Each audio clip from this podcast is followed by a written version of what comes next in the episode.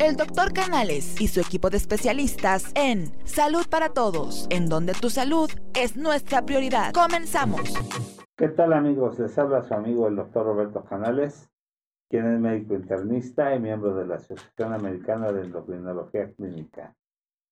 Para que nos puedas escuchar en nuestro programa Salud para Todos Radio Online y te invito a que nos sigas por todas las redes sociales, por Facebook, en Twitter, en YouTube, en Instagram, en Spotify y en todas las tiendas digitales y que nos estés con nosotros en sintonía y invites a tus amigos a compartir el programa con nosotros.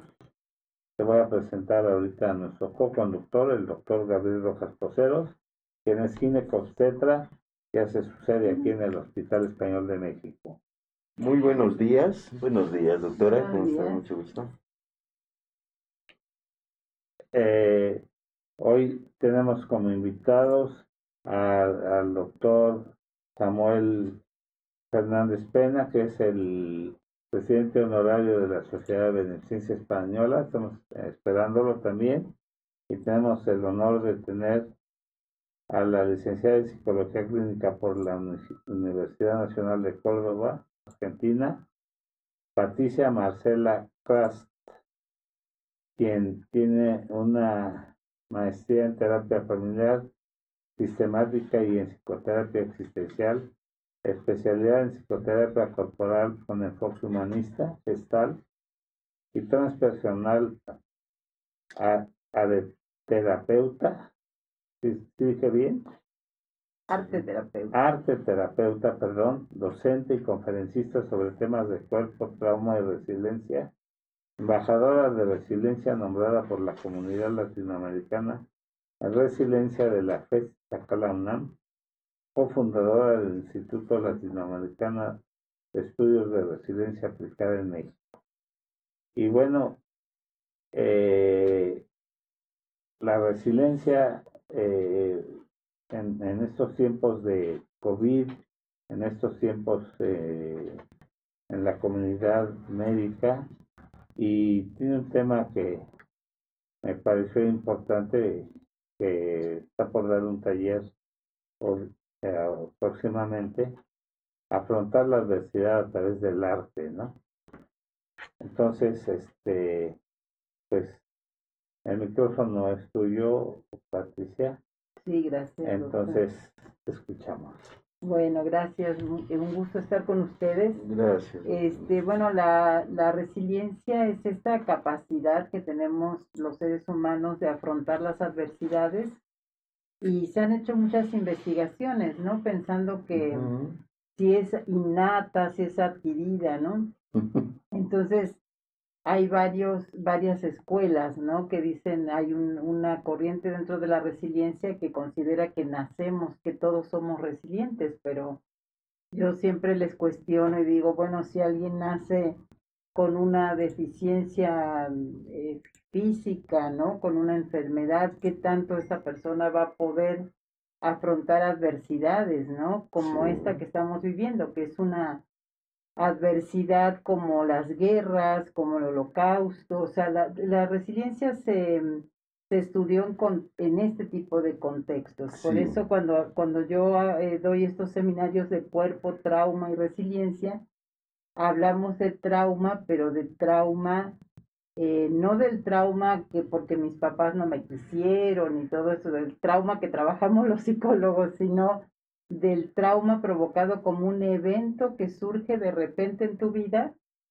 como esta pandemia que no, no, no estaba y, en mi... Y nadie la esperaba. ¿no? nadie la esperaba y provoca una situación traumática para cada uno. Por eso la resiliencia, o sea, esta capacidad de afrontar esta adversidad depende de muchos factores. O sea, hay personas más resilientes que otras o personas que en cierta adversidad de su vida es más resiliente que ante otra adversidad, ¿no?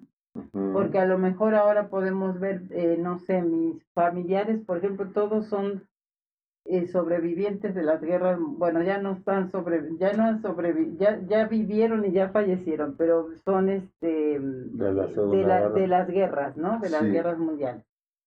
Entonces, bueno, a lo mejor sobrevivieron a las guerras psicológicamente funcionales, bien, pero a lo mejor a esta pandemia, eh, a lo mejor se hubieran deprimido, se Sí, hubieran vuelto Sí, muy sí. ansiosos. Eh, lo hablo psicológicamente, ¿no? Desde, desde el punto de vista emocional.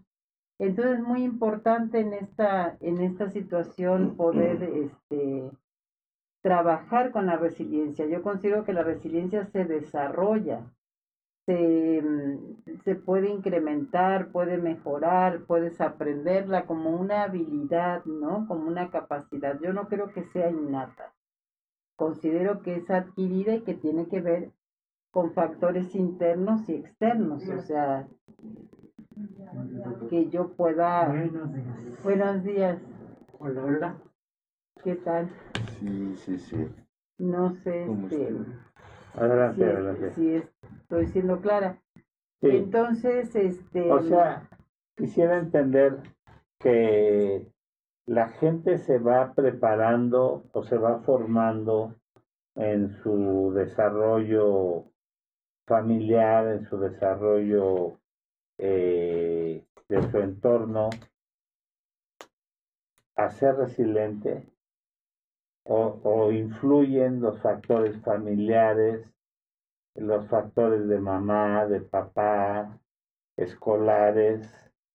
Quisiera que, que acotaras un poco en Sí, esto. sí, y- bueno, las personas, eh, nosotros ahora porque está de moda el concepto, ¿no? Entonces, con esta pandemia, todo entras a las redes sociales y hay un montón de talleres que le ponen la palabra resiliente a todo, ¿no? Pero realmente la resiliencia eh, no, no es un concepto que venga del, de la psicología, sino viene de, de la metalurgia y que eh, se refiere a esta capacidad que tienen los cuerpos, ¿no? metales, los ¿no? metales, de poder resistir una presión sin quebrarse y poder, por ejemplo, el acero es el Sí. es, es, eh, un, un elemento resiliente, Resiliente, ¿no? sí. Bueno.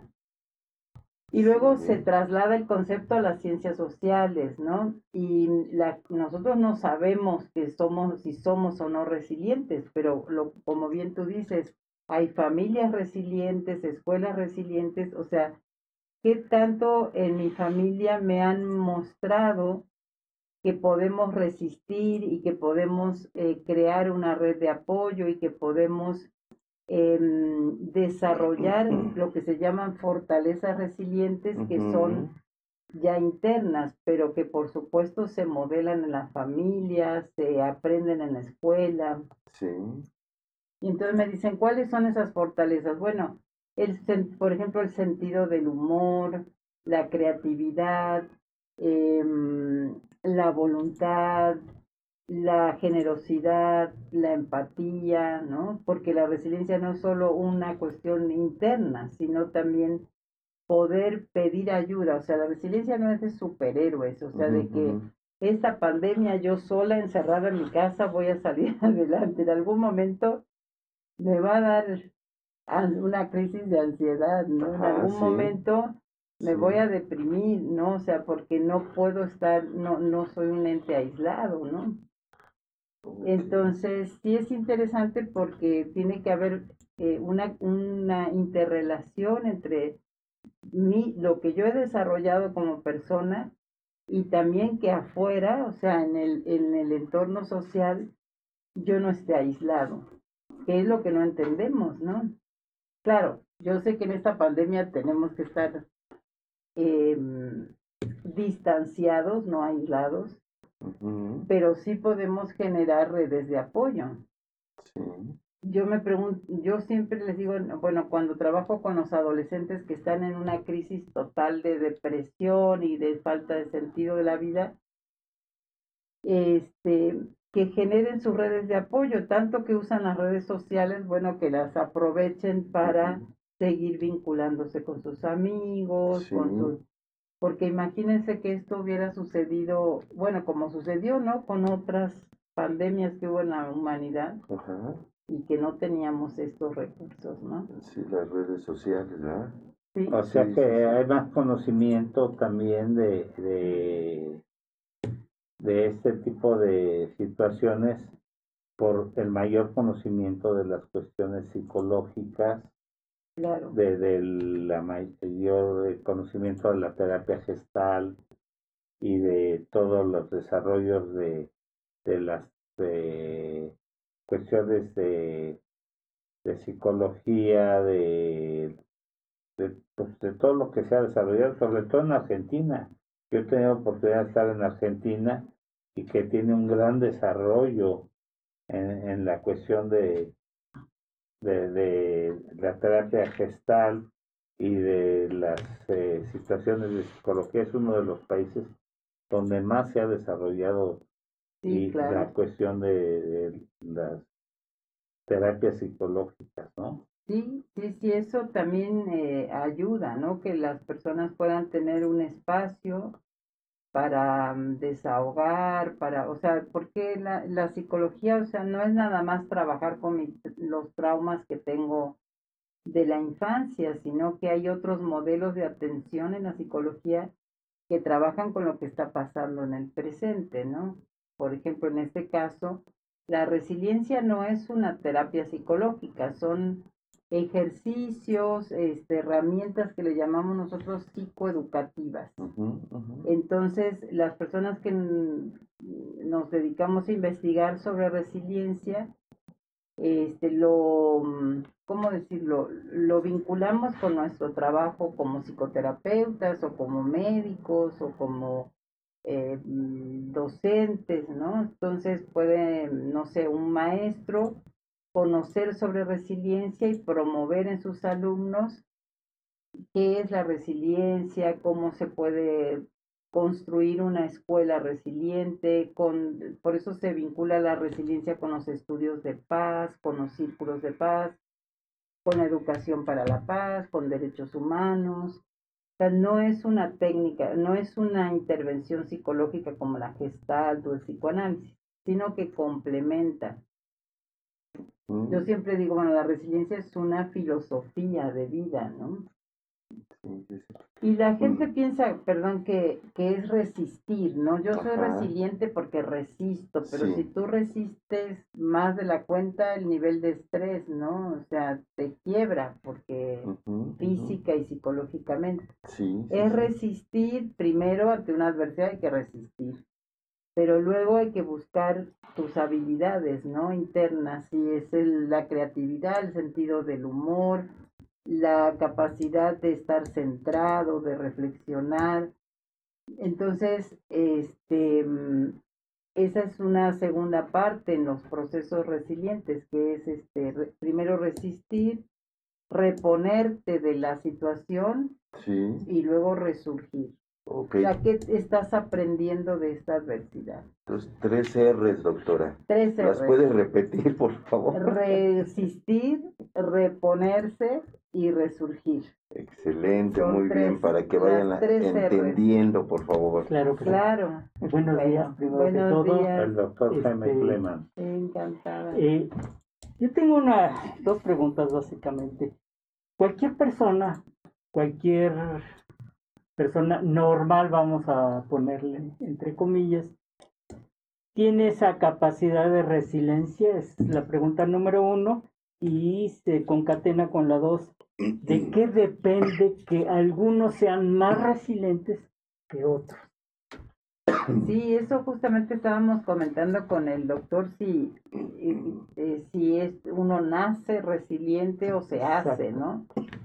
Y bueno, sí depende de muchos factores, de factores que incluyen lo biológico, ¿no? Ustedes como médicos, Ajá. o sea, hay condiciones también. O sea que genéticamente hay familias que son más resilientes. que- Sí, sí, eh, por las condiciones donde nacen, ¿no? Geográficas.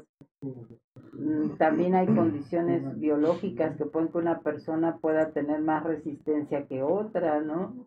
Este, ante una adversidad como una guerra, como el holocausto, como todas las pandemias que hemos vivido, este eh, eh, factores, por ejemplo, que en, en, la infancia la persona, a pesar de lo traumático que pudo haber sido su infancia, haya tenido personas eh, significativas que lo apoyaron, que lo ayudaron a salir adelante. Eh, y también este pues lo que la misma persona vaya aprendiendo de lo que le ha sucedido en la vida, ¿no? Entonces sí, eso hace que algunas personas sean más resilientes que otras. Algunas son más resistentes que otras y otras son más resilientes. Sí, sí, sí.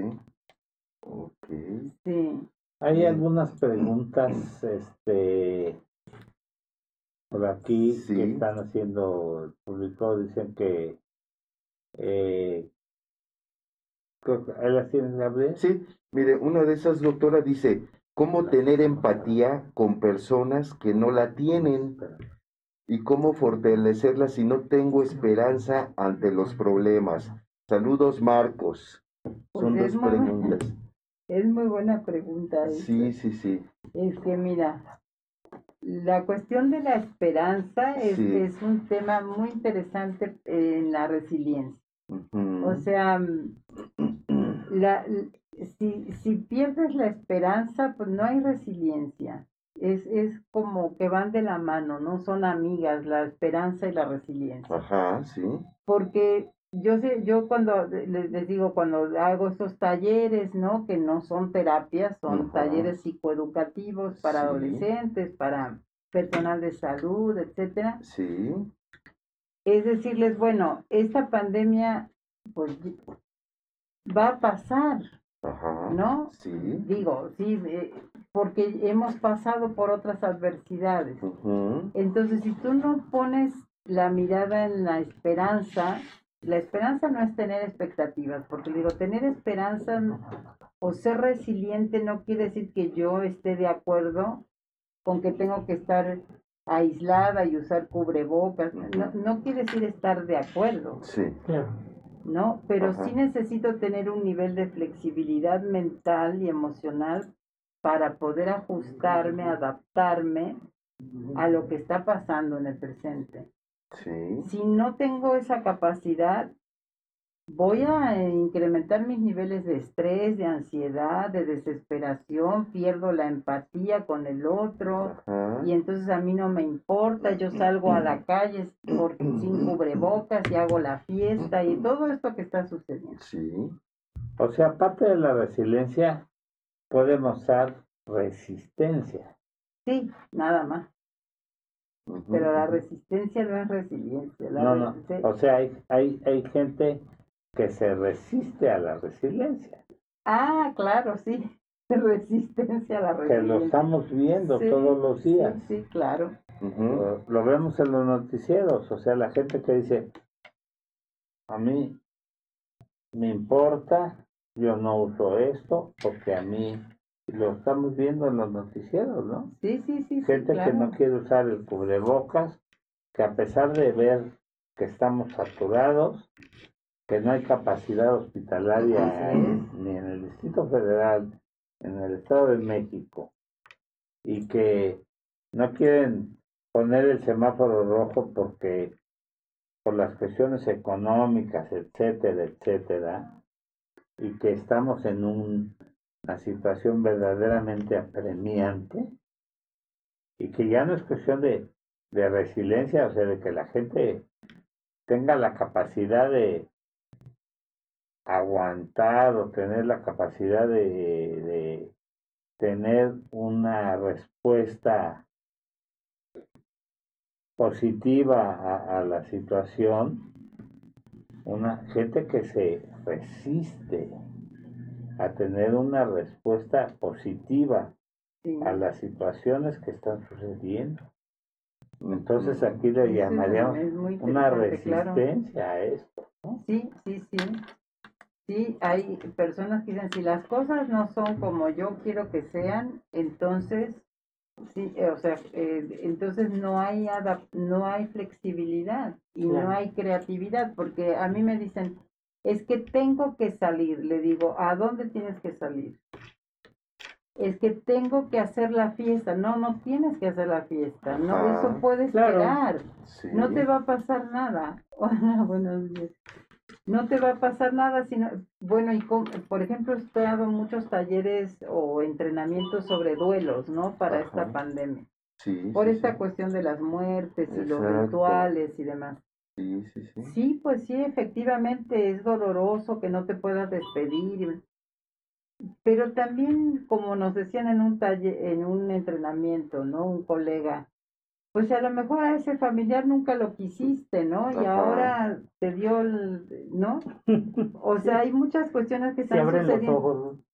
Sí. Entonces, eh, no quiere, yo siempre les digo, resiliencia no quiere decir que voy a estar de acuerdo con lo Claro. que está pasando. Si viene una guerra, pues no voy a estar de acuerdo, ¿no? Claro.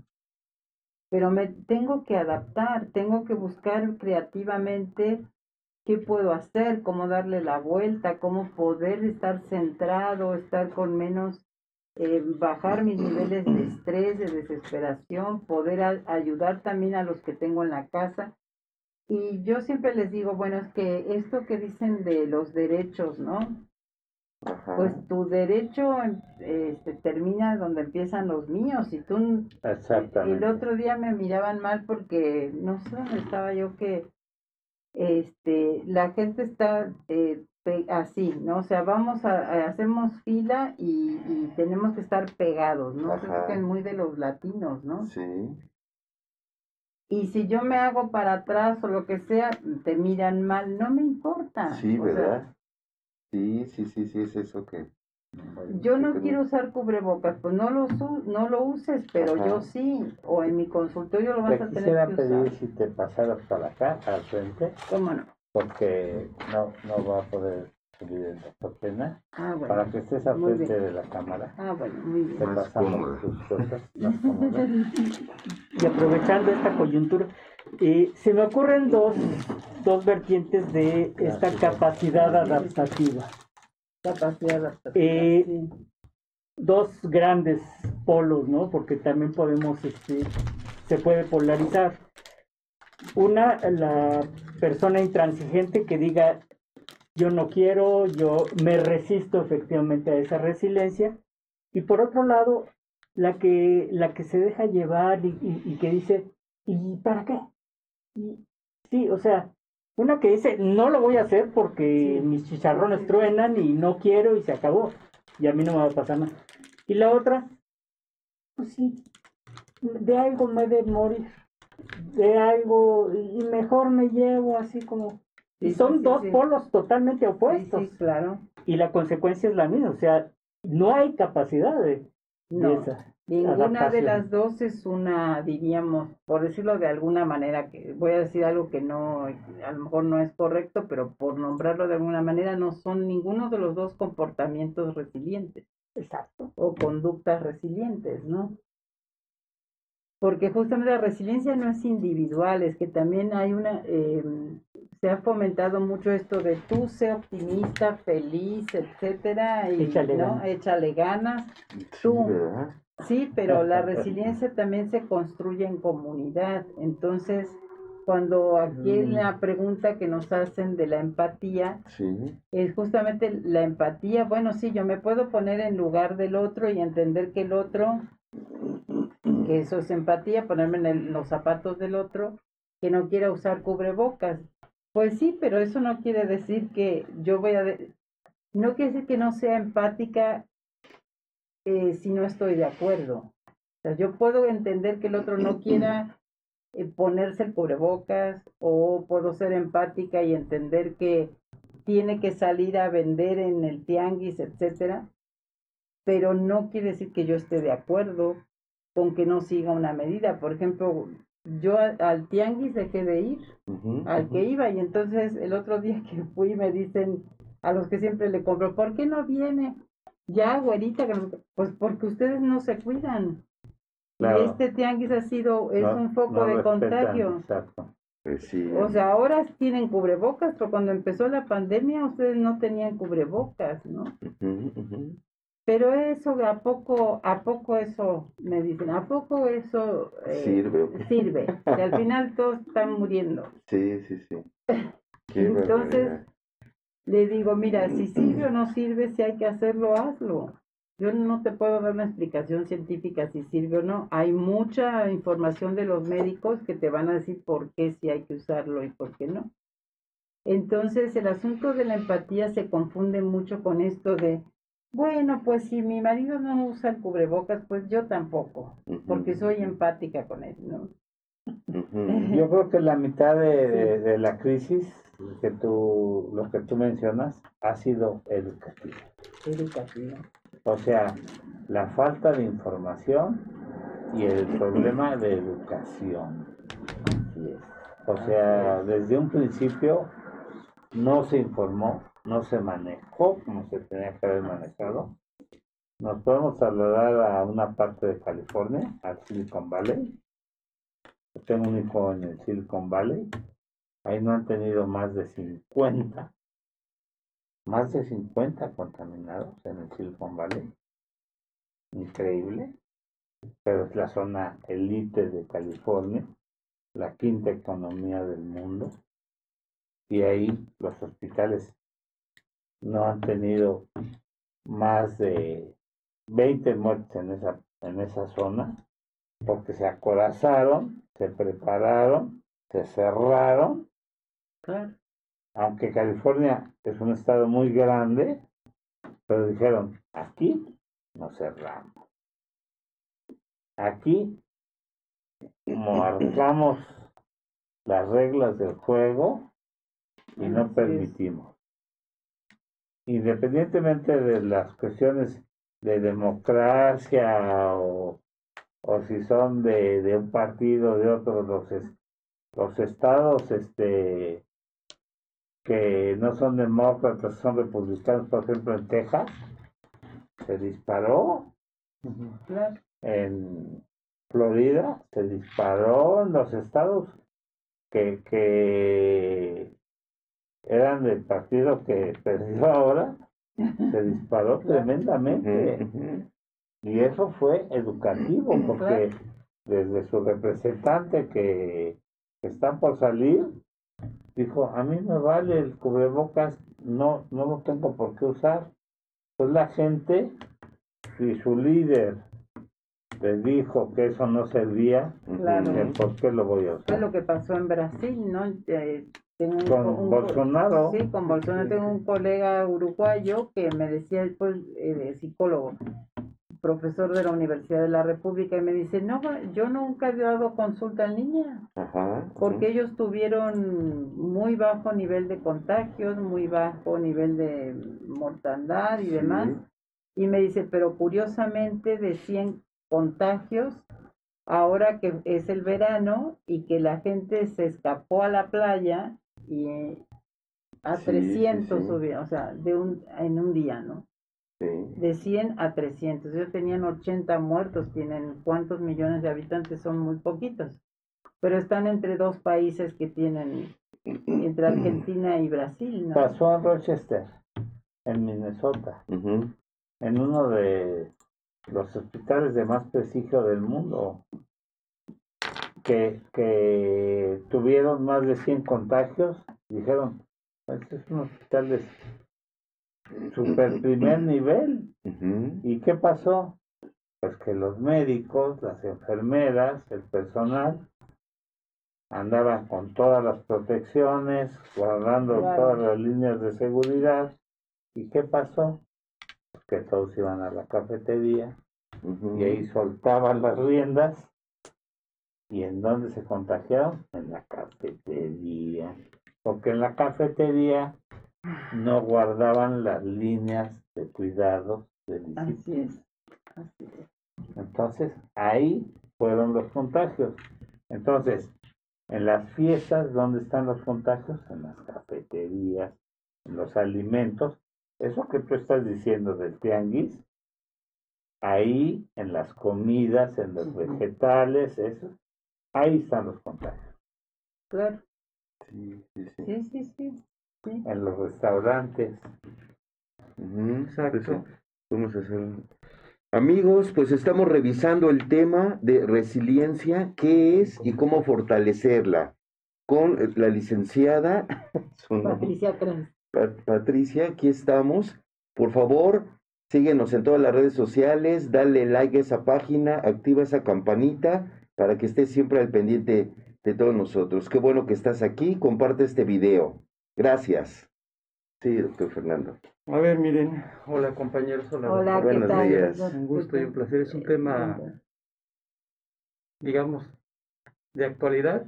Sí, Es un nombre de resiliencia que antes no se utilizaba tanto, pues no, no. No. pero que nos tenemos que identificar actualizar. y actualizar y retomarlo. Sí, Porque este contexto de la resiliencia tiene mucho de profundidad, más de la que podamos imaginar.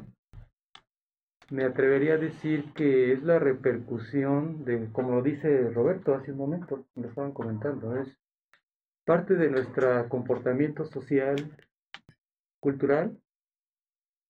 Llevamos arrastrando parte de el comportamiento de las relaciones que van desde el proceso de la empatía de toda una sociedad, que es el reflejo precisamente de la violencia en el hogar y la precariedad que se está viviendo hoy en día en nuestra sociedad, sobre todo en los hogares, y que lo hemos visto que se ha reflejado en violencia.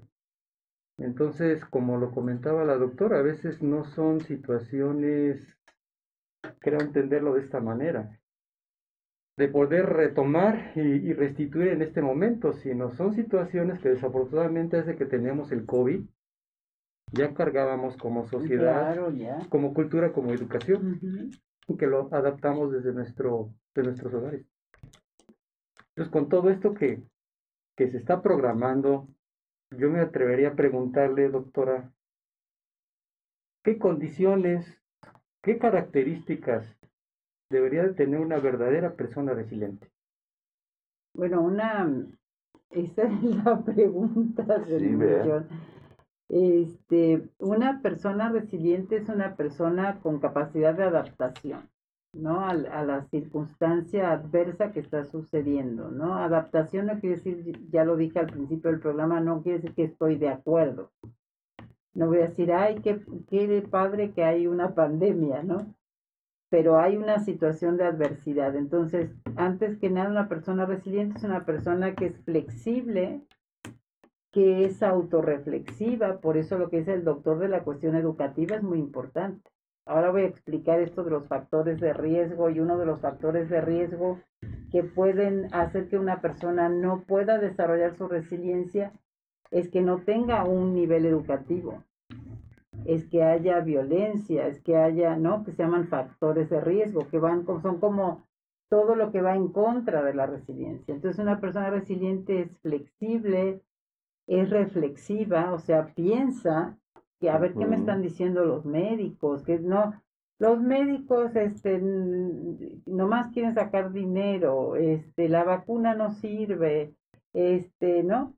Son puros negocios. Bueno, o sea, una persona resiliente es una persona que analiza, que piensa, o sea, no es solo la parte emocional, también es la parte mental, es consciente, tiene, tiene una, tiene esperanza, es creativa. ¿Qué quiere decir ser creativo? Quiere decir eh, poder hacer las cosas de otra manera, no como las estaba haciendo poder generar una innovación en su vida, una forma de vincularse, Reinventar. reinventarse, ¿no? Es la creatividad, reinventarse. Exacto. Yo en 30 años de práctica clínica nunca había dado una consulta en línea, por ejemplo. Ajá, sí. Nunca. En Sí. psicoterapia yo a mí me decían, ¿por qué no das consulta en línea y vas a ganar mucho dinero? Yo decía, Sí. no, a mí se me hacía como Ay, no hay problema.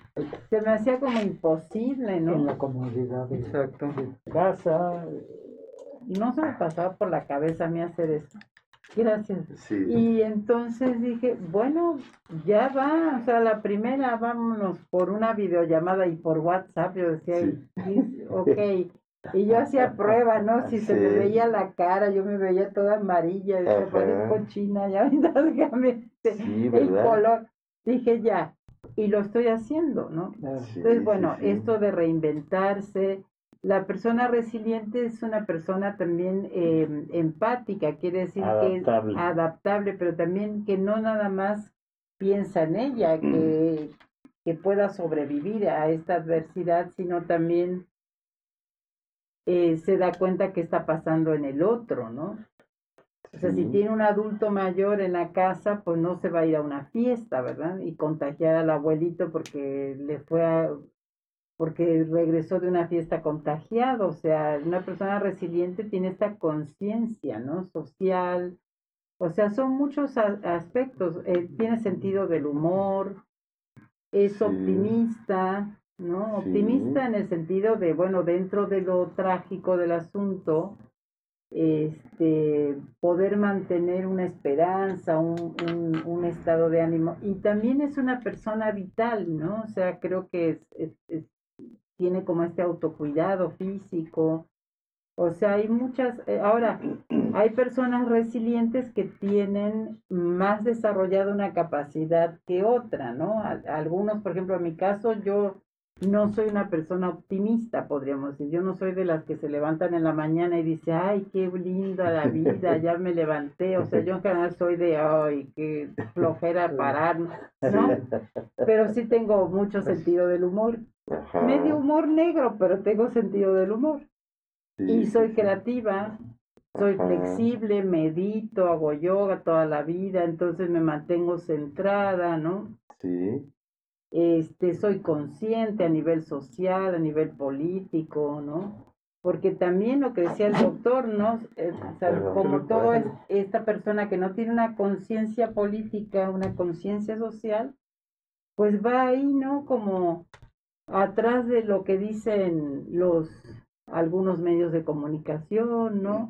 O como lo mismo comentaba el doctor, ¿no? De los líderes, ¿no? O sea, si los líderes políticos no se ponen cubrebocas, pues va a pasar lo que ha pasado aquí y en Brasil y en muchos otros lados. sí. Sí.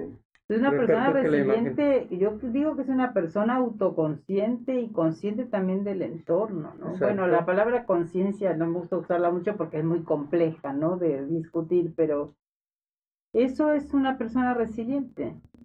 Sí, ok. Doctora, entonces este concepto de la resiliencia, para poderla aprender, adaptarla, comprenderla, entenderla realmente, llevarla a cabo, podremos entender lo que es generacional, que viene desde del vientre materno y que la que adapta, bueno, es toda una familia, pero que la que adapta más el conocimiento de la resiliencia es el llamado ese apego que viene por parte de una familia. No me quiero decir apego que dependa totalmente de la familia, sino que el apego consistiría, quiero entenderlo de esto, darle la seguridad al bebé, a la familia, a lo que consiste en una verdadera familia, darle seguridad, buena comunicación, buen diálogo. Ahorita que estamos con lo de la pandemia, creo que una, una manera de, Sí, sí. o usted qué nos puede decir, una manera de enseñarle a los miembros de la familia, ahorita que todos los niños están Sí, sí, encerrados. esa es una pregunta justo. ¿Cómo educo a mis hijos para que tengan ¿Cómo- más resiliencia? ¿Cómo les vamos a dar resiliencia en esa imagen, doctora?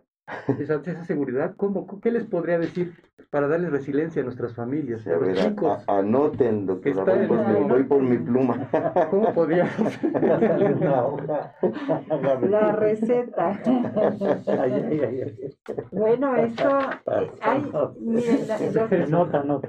lo que dice el doctor es bien importante porque eh, antes de contestar allá lo que preguntan es, este, justamente la la resiliencia surgió, bueno, eh, eh, pasa al campo de las ciencias y- eh, sociales y a la psicología, pero eh, y el, como el, padre de la resiliencia es el doctor Boris Cyrulnik, que es un neuropsiquiatra psicoanalista que ya tiene casi 90 años y, y es, es, eh, todavía acaba de dar una conferencia sobre resiliencia y pandemia, ¿no? Sí. Y él es sobreviviente del holocausto. A los seis años eh, estaba en el campo de concentración, sus padres mueren en el campo de concentración, es francés, judío francés. Exacto. y él es ejemplo de eso, él dice, contrariamente a lo que Freud decía, Sigmund Freud, que la infancia es destino, o sea que si tenemos una, una familia traumática, vamos a ser delincuentes o vamos a no ser exitosos en la vida. Él dice que, eh, que si uno empieza mal en la vida, eso no determina que nuestra vida tenga que ser desgraciada, ¿no? El trauma, ¿no? Entonces él dice que no, que hay personas que vienen de familias difíciles y justamente esta dificultad los hace resurgir y, poder ser alguien en la vida y un ejemplo es el mismo, ¿no? Pero el que habló de esto de los de que es muy importante cómo fue nuestra relación primaria, ¿no? Desde muy pequeños. Y estos estilos de apego los desarrolla el doctor John Bowley. Entonces, si hay un apego seguro con la madre, si es un, entonces todo esto también va haciendo que ese niño tenga estas, eh, esta seguridad en la vida, ¿no? Que, y entonces, bueno, eso es muy profundo de, ver ahorita en este programa, pero eh, por lo que las, las personas siempre quieren recetas, ¿no? Adán, dígame la receta para que mi familia sea resiliente, pues es que está complicado porque primero tenemos que ver cada caso. Los psicólogos, igual que ustedes los médicos, pues no, o sea, no, no hacemos receta para todos, ¿no? Entonces, bueno, algunas sugerencias, algunas herramientas psicoeducativas puede ser este disminuir en los niños los niveles de estrés. Entonces hay mucha, por ejemplo, el, cuerpo es maravilloso, o sea que puedan trabajar con el, con el, con el cuerpo. Hay clases de yoga para niños que se pueden hacer en línea, hacerla junto con los padres, este, mm, el arte, por ejemplo, todo lo que se puede hacer con ellos, por ejemplo, de habilidades, eh, juntarse y jugar juegos de mesa y eh, hacer cosas diferentes. Yo no sé, eh, esto desarrolla, por ejemplo, la creatividad, todo lo que pueda desarrollar la creatividad en los niños, porque además pintar, cantar, moverse, etcétera, son este desarrollan en ellos esta flexibilidad y demás. Ahora hay cuentos también para diferentes edades con temáticas de resiliencia, o sea, cómo le hizo Juanito el gusanito o la hormiguita que este superó, no sé, una tormenta y que, ¿no? Entonces, eh, las narraciones de los cuentos se llaman cuentos resilientes. Si gustan escribirme el público y les puedo pasar información de qué cuentos hay para leerles a los niños, ¿no?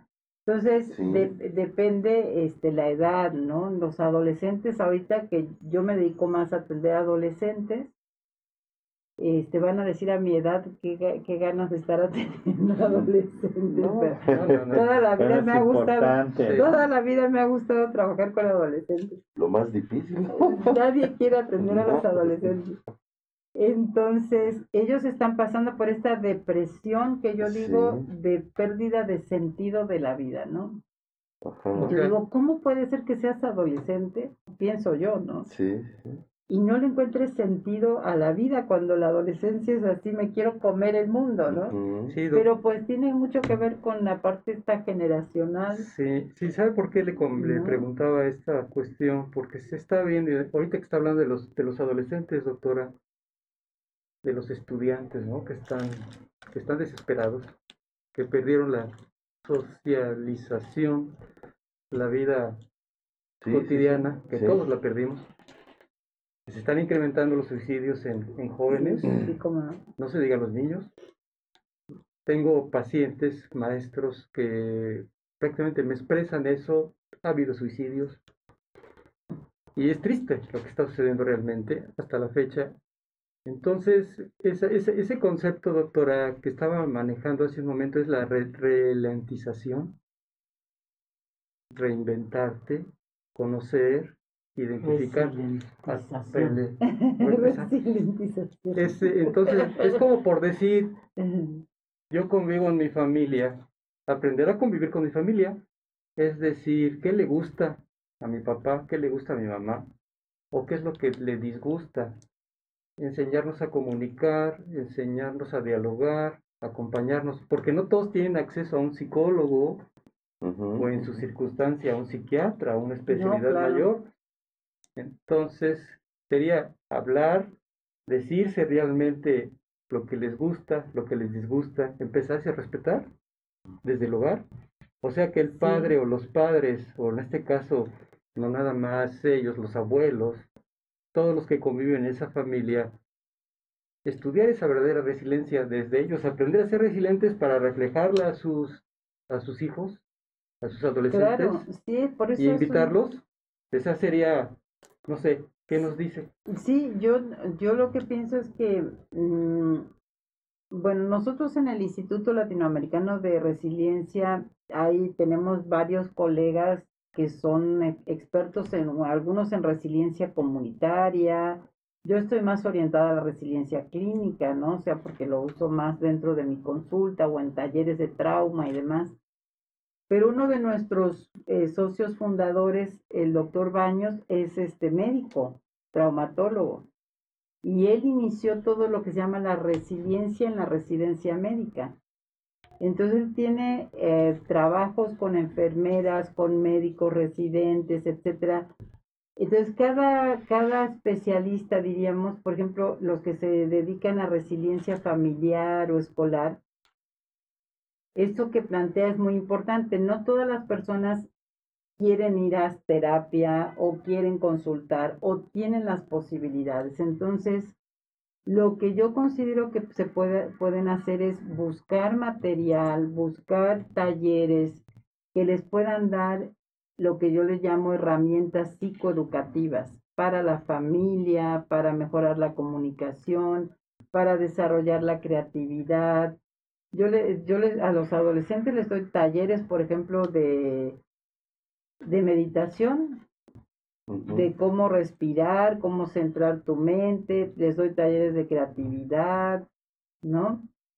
Y bueno, eso, eso te lo llevas y no es eh, como digamos como una autoterapia, ¿no? Pero en realidad son, son este, esta autoeducación para la resiliencia, para poder este, desarrollar estas fortalezas que a lo mejor te faltan. Por ejemplo, yo les digo, en esta pandemia, ¿qué es lo que más has desarrollado? Que no habías desarrollado, a lo mejor no te habías dado cuenta que tenías esto y que eras a lo mejor fuerte o que eras este sí que habilidades o que tenías mucha eh, que eras disciplinado o a lo mejor no eras disciplinado y te tuviste que disciplinar, ¿no? A lo mejor no eras creativo y te volviste más creativo, más flexible. Eh, bueno, ¿y cuál te falta desarrollar? Entonces, ¿qué hacer? Pues esto que, que estamos viendo, una eh, cuestión es la comunicación, la sensibilidad, este, la flexibilidad. Yo pienso que, bueno, el, el cuerpo, nuestro cuerpo tiene muchas herramientas para autorregular el estrés, ¿no? Por ejemplo en la, en, la respiración, en la meditación, en estas técnicas que los occidentales no usamos, pero los orientales tienen mucho desarrollo, ¿no? Y no es que sea algo hippie o algo así, sino que realmente funcionan. Y hay estudios, por ejemplo, de esto que se puso de moda, de la meditación mindfulness, de atención plena en realidad. Excelente. Sí, pero esa es una técnica que hacíamos nosotros cuando yo empecé a hacer yoga, se llamaba atención plena. Y la, lo que pasa que la estudiaron a nivel neurofisiológico y encontraron que bajaba los niveles de estrés, de ansiedad, etc. es maravillosa, es muy fácil de hacer. Sí, doctora, esto que está mencionando del tipo de técnicas actuales ya venían desde nuestros ancestros. Lo que pasa, como usted dice, se le estudió de una manera un tanto más científica qué estaba sucediendo en el organismo. Y se encontraron que había muchos cambios hormonales. Entonces, todo lo que es la meditación, todo lo que es la relajación, va encaminado precisamente, doctor, usted lo sabrá, lo que es la transmutación. Poder descender todo aquello que estamos viviendo, que nos está generando un grado de estrés o estrés postraumático, que estamos adquiriendo las adversidades en nuestro tiempo o en todos los tiempos que hemos llevado desde que somos pequeños, no nada más en tiempo de COVID, y poderlos descender y regresarlos, pero de una manera más adaptativa, más individual, más personalizada, más fluida, más limpia y dejarlos ir. Como dices, Jaime, individualizar, personalizar a cada individuo. Entonces no es nuevo, simplemente los términos cambian, Claro. pero es una manera de cómo se va revolucionando todo nuestro, nuestro medio cultural para Bueno, siempre ha habido, perdón, personas resilientes, ¿no? O sea, nomás que no sabíamos del concepto o no se había, bueno, popularizado como ahora, pero yo, por ejemplo, un tiempo trabajé, pero yo ni sabía que existía la resiliencia. En ese entonces Ajá. Conocí en un curso a una, a una mujer, mm, este, en ese entonces estaba joven, ella pues que tendría como 10, 15 años más que yo, sobreviviente del holocausto, o sea, una húngara. Sí. Ella ya falleció, nos hicimos muy amigas y me invitaba una vez al mes con el grupo de húngaros que se juntaban a comer y a compartir las recetas de su, de su tierra y todo. Y entonces me, me dijo, bueno, es que tú eres psicóloga, nos puedes dar unas terapias porque todos tenemos flashazos. Tenían estrés postraumático todavía y, y era curioso porque todos tenían el mismo flashback este del, de los trenes, ¿no? Sí. A mí me llamó la atención, eran 10, Sí. pero de esos 10, todos, eh, eh, podríamos decir, eran funcionales, personas funcionales, ya grandes, habían podido sobrevivir, resistieron físicamente, tenían algunos pues episodios de depresión, algunos estaban medicados, ¿no? Por ansiedad, pero ninguno estaba psicótico, nada. De ellos, yo puedo decir que solamente de 10, una. Mi amiga realmente era una mujer resiliente. Resistente porque físicamente la Exacto. envidiaba yo, ¿eh? Porque dice que los nazis la ponían de pie, o sea, horas Sí. sobre el hielo descalza. Yo digo, pues nunca le amputaron las piernas, los pies, o sea, nunca. se- nunca Qué bárbara, tenía un cuerpo, tenía sus ochenta y tantos años y era una vitalidad, una. Luego tenía este sentido del humor, ¿no? O sea, una mujer que sonreía, una mujer que también pudo soltar, ¿no? No tenía resentimientos, muy terapeada, también muchos Superó. procesos pudo superar. Pues realmente de ellos, la que dio ese salto, esa transformación de la que tú hablas, es ella. Entonces, en ese entonces no sabíamos qué era la resiliencia. Y yo puedo decir, bueno, si, si habláramos de una persona resiliente, ella. Los demás resistieron, sobrevivieron, como todos hemos sobrevivido a muchas cosas. Sí. Entonces, esto lo digo porque que- quisiera que las personas se lleven el, la idea de que la resiliencia no es un don divino que va a llegar, ¿no? Ni depende Exacto. de un presidente, que depende de ti, que tú hagas conciencia, que tú veas que no está funcionando, que esta pandemia finalmente vino a poner, a desnudar, ¿no? Lo que ya estaba ahí Nuestras debilidades también, nuestras ¿no? debilidades, nuestras lo que no hemos, ahora todo el mundo quiere hacer dieta, pero pues si te descuidaste 50 años de tu vida, ¿no? Pero es que yo no sabía que era diabético. Una de mis hijas es médico, me dice, pues es yo ahora a todos les, to- les tomo el nivel de azúcar porque resulta que tienen 400, ¿no? hola. Sí. Pero yo me Sí. siento bien, le dicen, pues sí te puedes sentir bien con 400 de azúcar, pero Sí, sí, sí. Ay, ahora estoy. Hola, ¿cómo estás? O sea, doctora, entonces, a Qué ver, curioso, ¿no? sí. Sí, sí, sí. Entonces, con esto que nos está comentando, podemos comprenderlo de esta manera. Ahorita que estamos más empapaditos un poquito del tema, o empapados, que las personas adultas nunca es tarde para aprender la resiliencia. No, nunca es tarde. A eso, se sí, refiere. Nunca es tarde, pero que no somos nosotros los psicólogos los que te vamos a dar un recetario de resiliencia. Que eso lo, Claro. lo- o sea, nosotros te podemos dar un taller de habilidades psicoeducativas para desarrollar tu resiliencia. Pero desarrollar quiere decir que tú tienes que hacer el trabajo. No es de, la gente entiende por desarrollar que en ese taller de dos horas con una varita mágica, va- ya yo entonces estoy, tengo optimismo. Como ahorita el que, la persona que preguntó, me encantó porque muy honestamente dijo, yo no tengo esperanza. Pues entonces no te puedo ayudar con, desde la resiliencia. Hay que ver, si no tienes esperanza, porque hay gente que está deprimida y, y- y- y hay, por ejemplo, decía Cirulnik, dentro de la adversidad, del trauma, de la situación traumática, si la persona puede estar deprimida, puede estar en, en medio de la, de la guerra, pero si tiene esperanza, con eso se trabaja. Es Con el ese- motor, vamos a ese, con algo. Sí, Pero sí, sí. Sí. Entonces puedes salir de la depresión. Bueno, a lo mejor no al 100%, pero a lo mejor sí hay que darle un medicamento. Yo no estoy en contra. Ah, No, claro. Yo, eh, ahorita que se está hablando de, de estas personas sobrevivientes del holocausto y todo eso, yo, yo lo viví muy cerca. Mi suegro, que paz descanse, una persona que yo, a la cual yo quise mucho, eh, también fue sobreviviente del holocausto, este, toda su familia murió. Vamos, las mataron, no, no, no murió, las mataron. Y curiosamente, yo no, si yo hago una descripción de él, era una persona fuerte, pero no era resiliente. Él nunca pudo hacer una catarsis de, de, de, de ese, de esos momentos y de hecho sí tenía, eh, ahorita que, que, que dijiste lo de los flashazos del tren y todo, él vivió lo mismo Él depresiones. tenía y, y- y Sí, tenía sí, sus sí, depresiones sí. y todo pero- y nunca nunca este lo pudo su- sobrellevar Superarlo.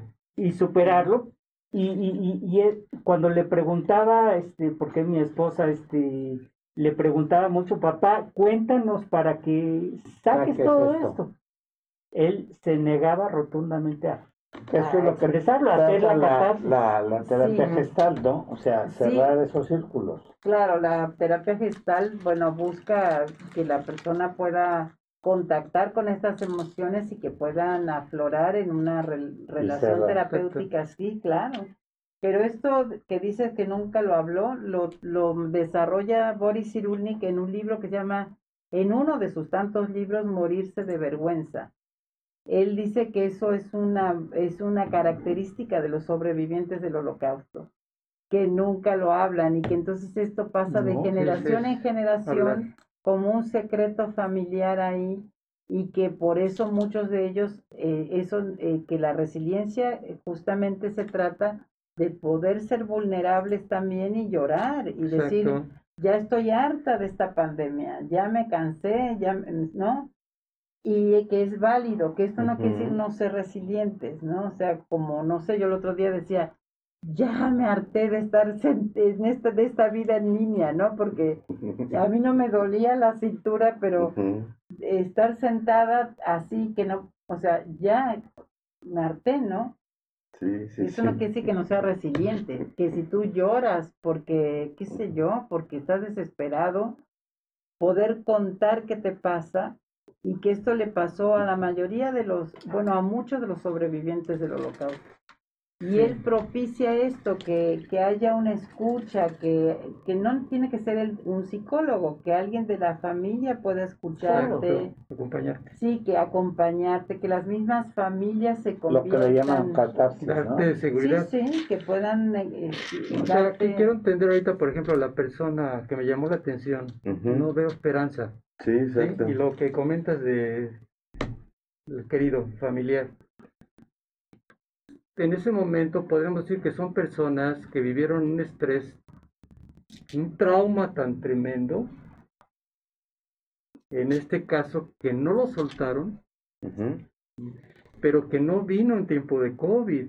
Bueno, en este caso vino en tiempo del holocausto. Sí, sí. Sí, pero en este caso la persona que, que no tiene fe, no tiene esperanza, no tiene amor a la vida, quiero entenderlo, Sí. Ya traía un trauma previo a COVID. Entonces, para el punto de vista, mi opinión muy personal, a esta persona yo le diría, a ver, es que no tienes esperanza nada más ahorita, no has tenido la esperanza desde atrás. Entonces aquí podemos dar un comportamiento a nivel cerebral, no que tenga un daño ni un deterioro cerebral, para que no se contraponga el asunto.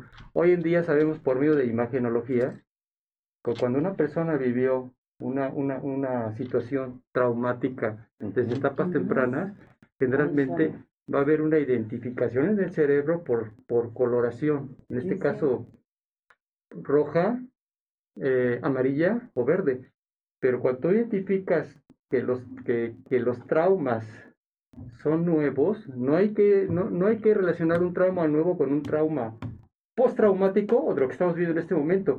Vas a encontrar un cerebro con imagenología totalmente gris, verdosa, donde el trauma ya estaba presente previamente. Entonces, en este caso, ¿qué es lo que estábamos hablando? También la consecuencia va a ser la depresión. Son personas que vivieron con su depresión y vivieron apegados a, a, su situación y nunca la liberaron. No deja de ser una cicatriz. Exactamente. claro, porque también es lo que decía ahorita de la diabetes, ¿no? O sea, sin meterme en el campo médico, porque no soy médico, este, eh, pasa en el, en, en el ámbito psicológico, o sea, las condiciones previas que tú tenías psicológicas no resueltas, esta adversidad puede agravarte, ¿no? O puede sacar mm, lo mejor de ti como para poder eh, atenderte, pero a veces es tarde, ¿no? O sea, ¿qué quiere decir? Que yo no entiendo cómo un adolescente dice ahora, no me puedo comunicar con mis amigos y nunca se comunican, siempre están con el celular. Cuando no había pandemia, entonces, ahora, ¿por qué tanto te interesan tus amigos y el contacto físico? Pero si son una generación de no contacto, ¿no? Porque ya se dieron cuenta, ¿no? Que les falta eso. Que sí, pero también yo creo que se hacen muchas cuestiones mentales, no ideas. Este, y entonces no sé, también este tema de resiliencia, como está de moda, entonces todo el mundo quiere ser como el superhéroe de la resiliencia porque yo la estoy, yo tengo esperanza, soy, soy optimista. También les quiero comunicar que ser resiliente es ser vulnerable. Y con reconocer que no estoy, con qué no estoy pudiendo, si tengo que pedir ayuda o no, mm. si es suficiente si es suficiente con lo que tengo, tengo que hacer algo más, ¿no? Porque sí, también esto, el, autocuidado emocional es, va de la mano con el autocuidado físico. Me gustaría agregar un comentario con respecto a lo que están diciendo. Eh, se ha visto eh, actualmente que existen dos síndromes, que es el síndrome de la cabaña, que significa el que hemos estado encerrados por mucho tiempo y llega un momento en que la población está en un hartazgo total. La gente ya no quiere continuar en casa, ya no quiere cuidarse. La gente lo que quiere es salir y hacer todo lo contrario. No usar cubrebocas porque no pueden respirar, porque sienten que se ahogan, ya no quiero estar en casa, yo tengo que salir. Es una actitud que hemos visto en las últimas semanas, que la gente está haciendo fiestas clandestinas. Y todo esto es por esa misma situación mental en la que se encuentran. Por el otro lado, tenemos al síndrome post-COVID. Son aquellos pacientes que estuvieron ya hospitalizados, que estuvieron enfermos, que pasaron semanas aislados porque sabemos que en muchos de los hospitales realmente no tienen el contacto con los médicos. Solamente eh, entran enfermeras, los infectólogos muchas veces pasan indicaciones, están en el área de terapia intensiva, los residentes son los que se encargan de realizar todas las indicaciones que dejan los infectólogos o los intensivistas, pero en realidad ellos están tratando también de cuidarse, están tratando también de tener el menor contacto posible. Entonces, eh, yo tuve el caso de una paciente, dos pacientes que tuve hospitalizadas, y que realmente cayeron en una angustia terrible porque me decían, es que yo aquí no he visto a ningún doctor y de repente pasa una enfermera. Entonces yo creo que ahí es muy importante la función de los médicos, de que estemos al pendiente de nuestros pacientes, aunque sea vía celular. Muchos pacientes se les pide en el hospital ABC eh, que pues estén con su celular y a través del celular nos comunicamos, yo particularmente con mis pacientes, por videollamada, les doy el apoyo y les voy explicando cómo va su evolución, cómo, cómo se sienten y tener contacto con la familia también. Porque esto es, el factor eh, psicológico es, causa un impacto terrible. Los pacientes, después de mantenerse aislados dos, tres semanas en un hospital sin ver a nadie, es, es una situación que también los lleva posteriormente a tener, sí, como un síndrome postraumático. Y se sienten abandonados. Ansiedad, claro. ansiedad y en algunas ocasiones hasta posibilidades de el suicidio, ¿no? Sí. Sí, doctora, yo en este momento también estoy trabajando mucho, doctores, compañeros, estoy trabajando mucho COVID a distancia por medio de la, de la comunicación. Me he encontrado de todo. Eh, generalmente en este caso, eh, en contacto con una anestesióloga. Tristemente no nada más está afectando a, a lo que comentas, doctora, a nuestros pacientes, sino también a nuestros médicos que llega un momento en que se sienten tan perdidos, tan debilitados, han perdido la esperanza y la confianza, precisamente ahorita el tema que estás retomando es muy importante, nosotros podemos prever, podemos prevenir. Yo les llamaría, lo que he entendido a mi punto de vista, la mejor vacuna es actuar de una manera preventiva, tener comunicación, llevar un buen diálogo con nuestro paciente antes de que se detone el problema y no llegar a estas circunstancias, estas condiciones, y no presentar estos síndromes post-COVID. Así es. Y, y, el síndrome de la cabaña, ¿no? Que en este momento que estábamos hablando hace un momento, al principio de las fiestas, ¿no? Que este momento no es para hacer ese tipo de fiestas. Sí, podemos hacer una fiesta, pero muy familiar. Pues pasó en el norte de la República, ¿no? Que hicieron una boda y salieron más de 100 contaminados. Claro, claro. Entonces, este, hay muchas preguntas. Y... yo quisiera, eh, de lo que dice la doctora se me hace muy importante. O sea, yo sé que el personal médico y de todo el personal de salud está sobrepasado psicológicamente. Desgastado. Desgastado. Y creo que esta es, este contacto que tú haces con los pacientes, esto es hablar de, de lo que nosotros le decimos resiliencia comunitaria. O sea, cuando la resiliencia sale del ámbito personal, de decir, bueno, yo estoy centrada, soy optimista, tengo esperanza, trabajo conmigo misma, etcétera.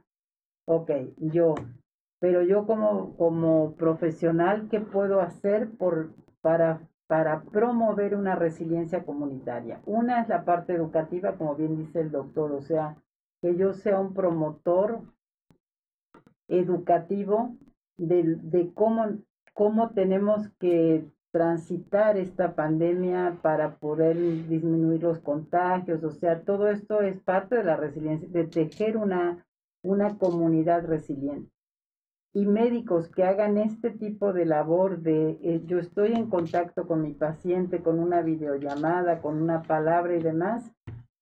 Es, esperanza, es, tener, es eh, convertirte tú como médico en lo que Cirulnik desarrolló este concepto que otros, otros investigadores de resiliencia como el doctor Barudi en, en España, etcétera, el tutor de resiliencia. O sea, es mi médico, pero es mi, es mi tutor de resiliencia. ¿Qué quiere decir?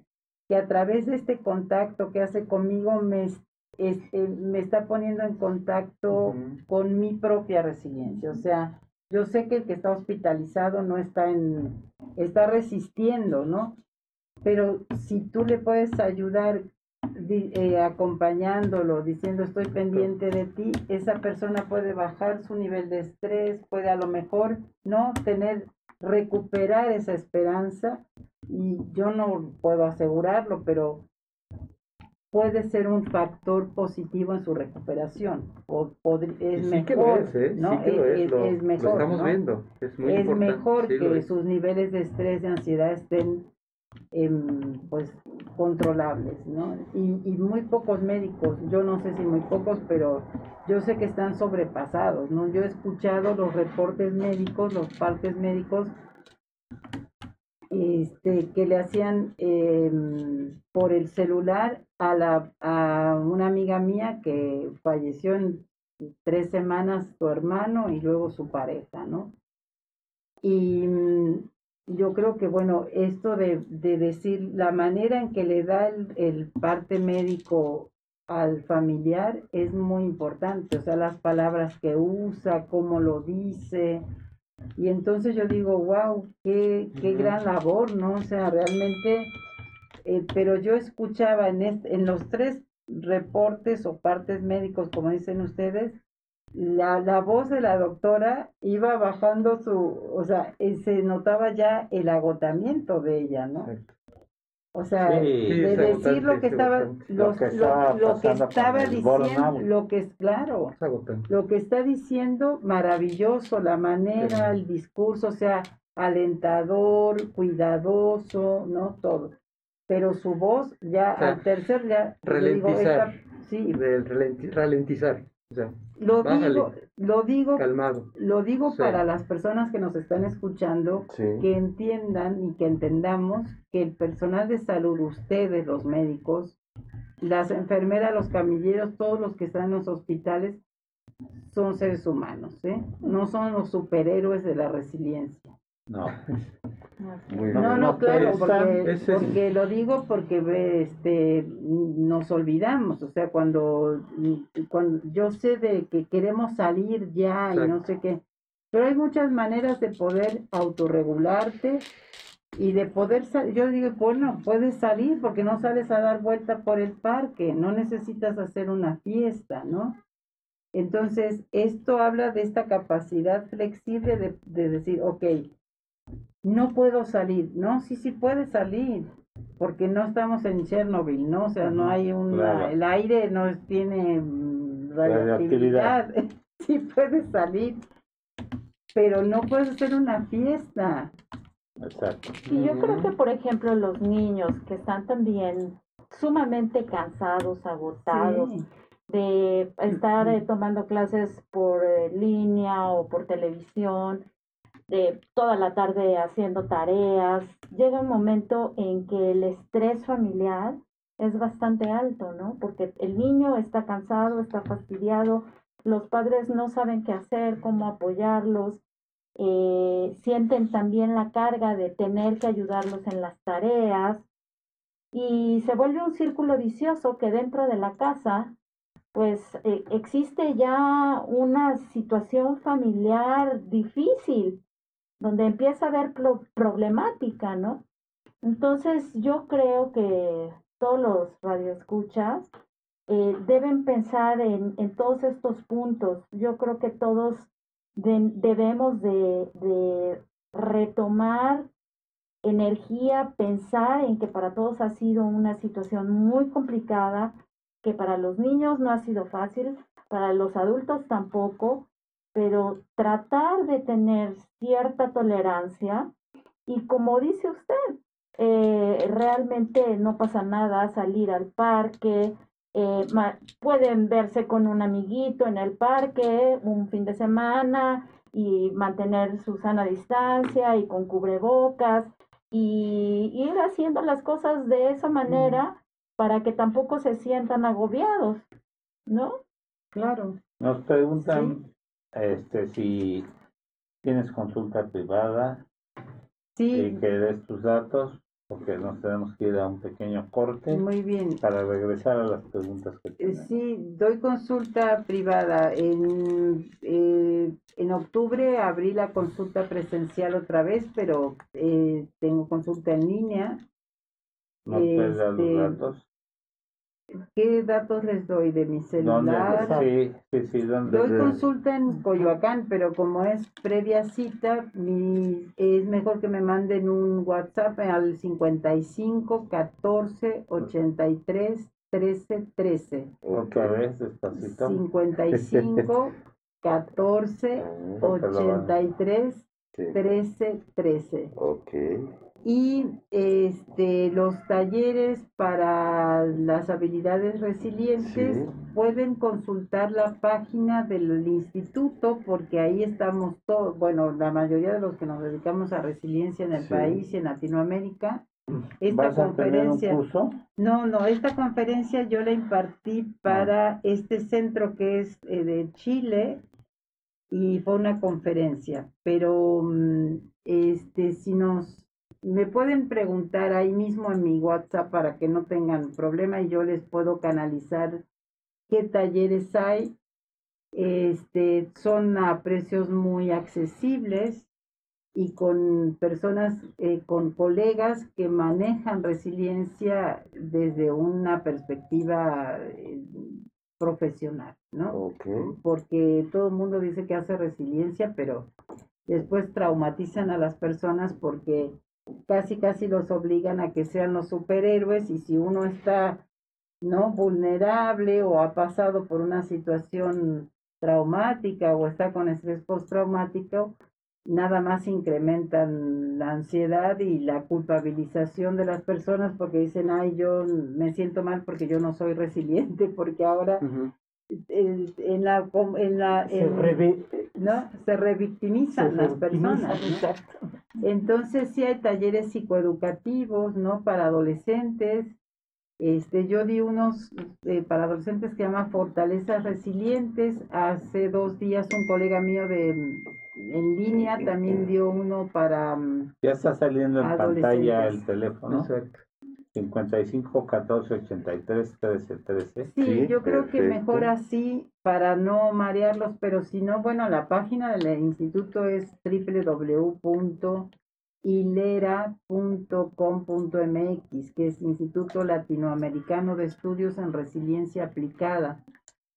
Que esto, la resiliencia aplicada es esto, es llevar la resiliencia individual hacia la resiliencia de Estudios de comunitaria En México, ¿no? en México. Perfecto, muy Y bien. bueno, para ustedes como personal de salud, este, yo sé que los doctores no van mucho al psicólogo, que digamos, Eh, pero este, la, para las enfermeras, camilleros, administrativos, también para ustedes, que puedan tomar estos estas sesiones de, que son talleres, no no tomo como terapia, ¿no? O sea, porque ya una terapia grupal y todo esto hacerlo en línea es muy complejo, pero sí este también se puede hacer presencial con distancia, ¿no? Tengo colegas tanatólogos que están haciendo su entrenamiento en tanatología y, y, este separan las sillas y Recuerden que estamos con la licenciada en Psicología Clínica por la Universidad Nacional de Córdoba, Argentina, y maestría en Terapia Familiar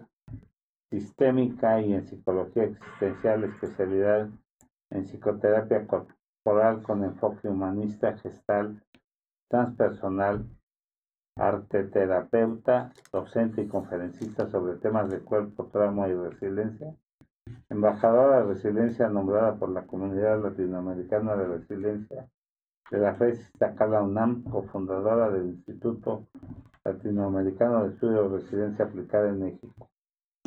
Y bueno, pues ya tienen los teléfonos, vamos a ir a un pequeño corte y regresamos con las preguntas que hay Sí, bastantes aquí hay, hay- con ellas. ay, hay preguntas. temas importantes que tratar Sí. todavía. Pero las preguntas.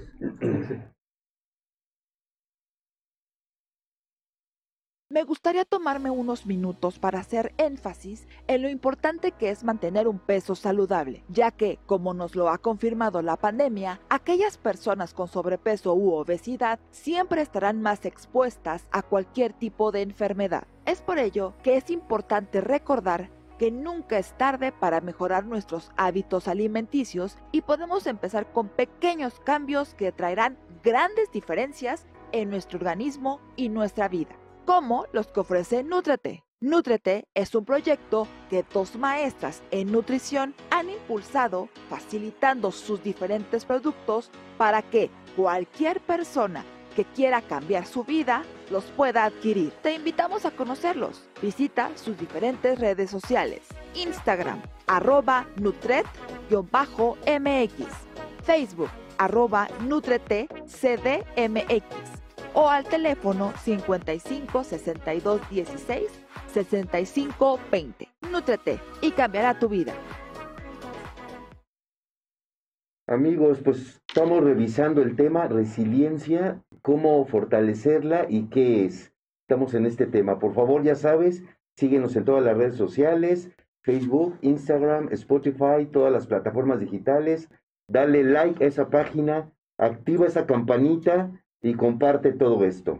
Bueno, este, ah, pues hay un saludo, ¿no? Eh, como siempre mi esposa los manda a saludar. Estamos aquí. Lidia, Pero pues saludos de todos. mi esposa manda un especial saludo y una oración por la salud de nuestro compañero, el doctor Jorge Mijares, El doctor que ha estado aquí con nosotros, Sí, está sí, muy sí. delicado. esperemos que se componga pues, sí, un sí, gran sí, ortopedista sí, que sí, estuvo sí. aquí con nosotros, hizo un gran programa.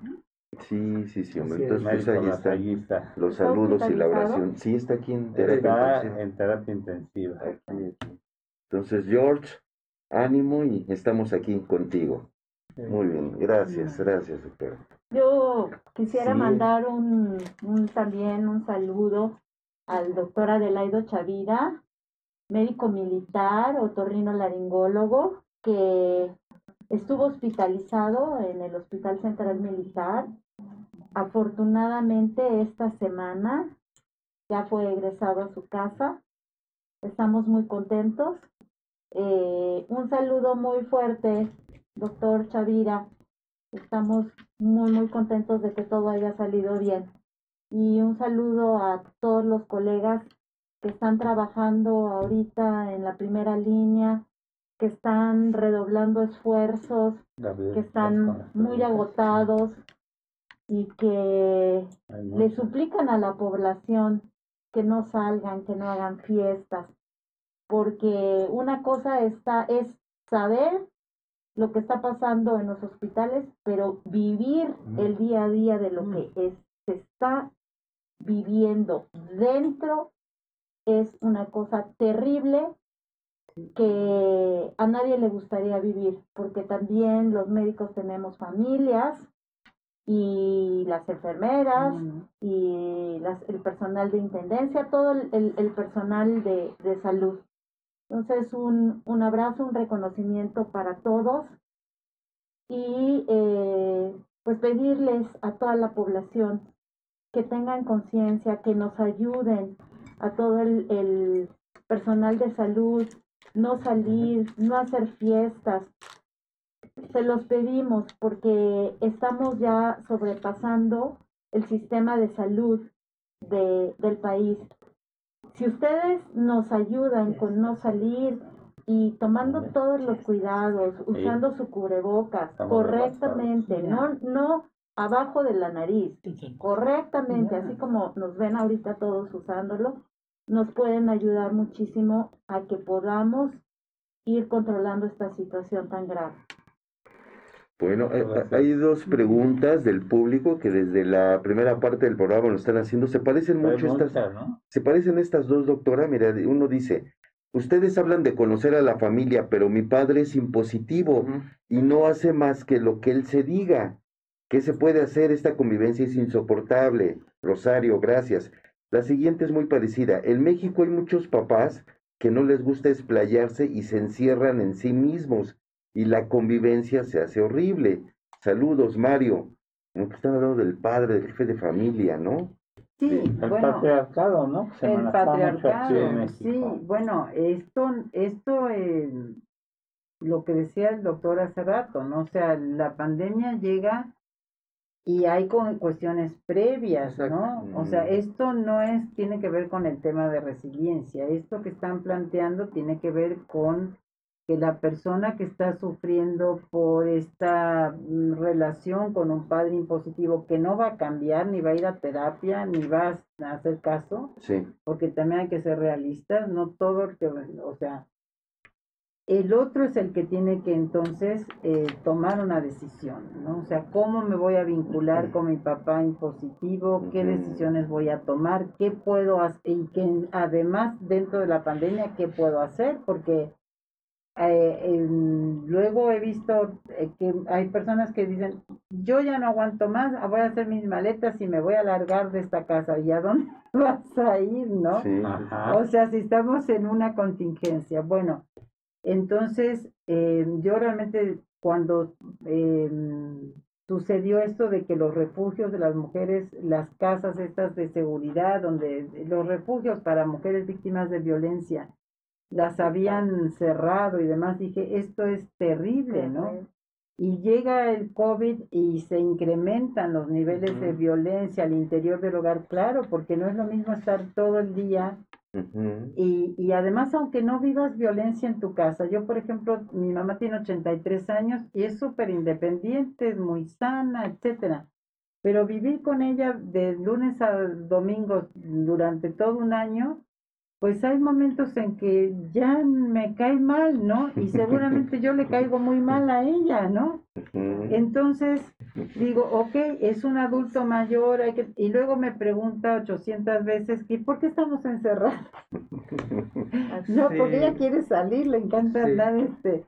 Y entonces le digo, porque hay, no sé, qué. entonces hay que, hay que tener esta paciencia, ¿no? Con el adulto mayor, aunque esté muy bien físicamente, luego mentalmente entran como, ¿no? Como en una situación extraña y bueno, ¿y ¿por qué tengo que ponerme el cubrebocas? Ya, ya, ya hay momentos, entonces, bueno, desarrollar esta paciencia, desarrollar esta tolerancia, ¿no? Desarrollar esta sensibilidad por el otro y tomar uno decisiones. Si yo ya estoy que me cae gorda mi mamá, bueno, me salgo a dar la vuelta al parque, este, qué sé yo, me pongo a hacer una videollamada con una amiga. Ah, o sea, por eso les digo que esto del arte no es el arte de los que, que trabajan los artistas, sino el arte como innovación, como como esta capacidad de poder hacer las cosas diferentes, ¿no? Entonces esto que habla de los papás, del Sí. papá, pues sí hay muchas familias que viven esta situación, ¿no? Sí, Y, sí. y bueno, esto no tiene que ver con la resiliencia, sino con el con la decisión personal del otro. Y sí, me atreveré a decir desde el punto de vista médico, Ajá. no tanto clínico, como dice la doctora, sí, ya se había comentado, es algo que ya viene cargando, no tiene nada que ver pues, con la etapa de COVID. Son familias disfuncionales, es la realidad, hay que aceptarlo. Ya viene de antemano un estrés postraumático, podría decir a una depresión postraumática, una ansiedad de tipo generalizado en toda la familia. Entonces, en este caso, tendrían que identificarse con ayuda previa, asesorarse. Por aquí nos hablan un tanatólogo que acompaña a bien vivir, no es a bien morir, que hay que entender, forma parte de la temática de la calidad de vida. Un tanatólogo, tenemos a nuestra compañera, más adelante aquí nos dicen Gremlin, nos puede, podemos acudir a Gremlin o a Sí. un otro tanatólogo, a un acompañante en línea, hay bastantes médicos Claro. que pueden acompañar. Hoy en día hay, hay tenemos el, el Iscalti, Sí, sí, el grupo de psicólogos. grupo de psicólogos, Sí, sí, sí. o sea, que esto ya es previo. Y aquí hay un trastorno acompañado al Señor y hay que comprenderlo, ya lleva un trastorno y un deterioro cognitivo en conocimiento y en conducta. Tenemos que aprender a convivir con él, acompañarlo, a ser verdaderamente resiliente, entender la vida desde otro punto de vista y desalojar de todos mis odios, mis rencores, mis traumas. Platicar entre nosotros, familia, ¿qué podemos hacer? ¿Cómo le vamos a hacer? Vamos a decir lo que no nos gusta. ¿Cómo podemos ayudar a nuestro padre? Y las cosas cambian, es un equipo de trabajo. Me atrevería a decir eso. Sí, y es un, no es, por eso digo, no es una cuestión de un, de un día para el otro, o sea, la resiliencia es una capacidad, pero también es un proceso. Exacto. Un proceso lleva su tiempo, ¿no? Y tampoco hay una bola de cristal que va a ser, vamos a hacer una predicción, ¿no? De decir, bueno, mi papá va a cambiar no, pero a lo mejor intentar acercarse de otra manera, intentar explicarle la situación de que por este confinamiento está siendo difícil la convivencia para todos, ¿no? O sea, sin culpabilizar al otro. Y también yo creo que una, una parte, así como la esperanza acompaña este tema de la resiliencia, creo que también otra palabra importante es la capacidad de soltar. O sea, de, de decir, bueno, con esto yo no puedo o yo suelto la pretensión que el otro, o sea, como en este caso del papá, difícil de convivir, este, cambie como yo quiero que cambie y a la velocidad que yo quiero que cambie. Pero sí, como tú bien dices, hacer este intento por sensibilizarnos todos a, a poder este, modificar a lo mejor cosas que no habíamos modificado, a tomar, acompañarnos, conocernos. ¿sí? Entonces, sí es una oportunidad. Eh, por eso, a mí me gusta mucho la definición de resiliencia que da. hay muchas definiciones, pero la, yo trabajo con esta de Edith Grodberg, que mm, es una de las em, investigadoras de resiliencia infantil. Y dice, la resiliencia es la capacidad de hacer frente a las adversidades de la vida, superarlas y ser transformados por ellas. O sea que no solo esta sea una adversidad que resistimos, sobrevivimos o salimos adelante, aunque no, sino qué me está enseñando, en qué me está transformando. ¿Realmente estoy siendo mejor persona? Porque no todas las adversidades nos hacen mejor personas, algunas nos hacen peores personas. ¿No? Sí, porque eso de, todas las adversidades nos hacen mejores personas, no es cierto, ¿no? Entonces, que esta adversidad me haga mejor persona, o sea, mejor persona en el sentido de escuchar a los médicos, no solo escucharlos como profesionales, como los que nos van a cuidar si nos, si nos da el COVID, ¿no? Sino también que son seres humanos, ¿no? Tener esta sensibilidad, poder apoyar, por ejemplo, en mi comunidad, en mi condominio, si hay un adulto mayor que no puede salir a hacer las compras, pues hacerlas, ¿no? Eh, eh, explicarle. O sea, ¿qué sacamos después de esto? Claro, y durante el proceso. O sea, como yo digo a mi mamá, bueno, si le tengo que decir 20 veces el cubrebocas, se lo voy a decir porque, porque ella es una mujer que, que tiene un cierto nivel, ¿no? De, de, deterioro cognitivo, con todo y que ha sido una, una mujer independiente, inteligente. Entonces también validar al adulto mayor, no, no decir, ay, ya me tiene harto, no entiende nada, sino que es nuevo para ellos, como a los niños, no dicen, ¿por qué estamos ahora? ¿Por qué no vamos a la escuela? ¿Por qué no puedo ver? Claro, empoderar a los niños. Hay muchos niños que no hacían nada en la casa y que en estas familias resilientes de, eh, ralentizar. distribuyeron tareas no y entonces aprendieron los niños a, a cocinar aprendieron los adolescentes vamos a claro vamos a y que estábamos en un en una vorágine también no de actividad y de estar todo el día.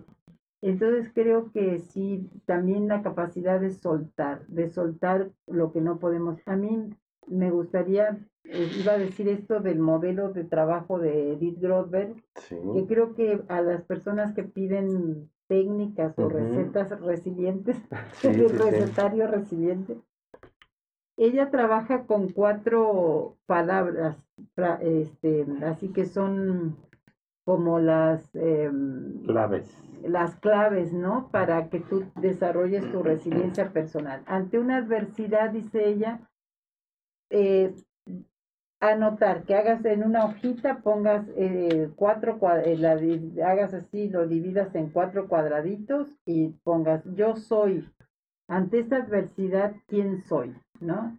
No perder tu identidad, ¿qué es lo mejor que tú tienes? Yo soy una persona eh, fuerte, creativa, sensible, o sea, todas tus cualidades. yo tengo, o sea, que reconozcas lo que sí tienes, no lo que no tienes.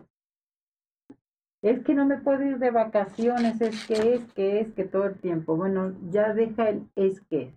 O sea, ¿qué tengo? Yo tengo.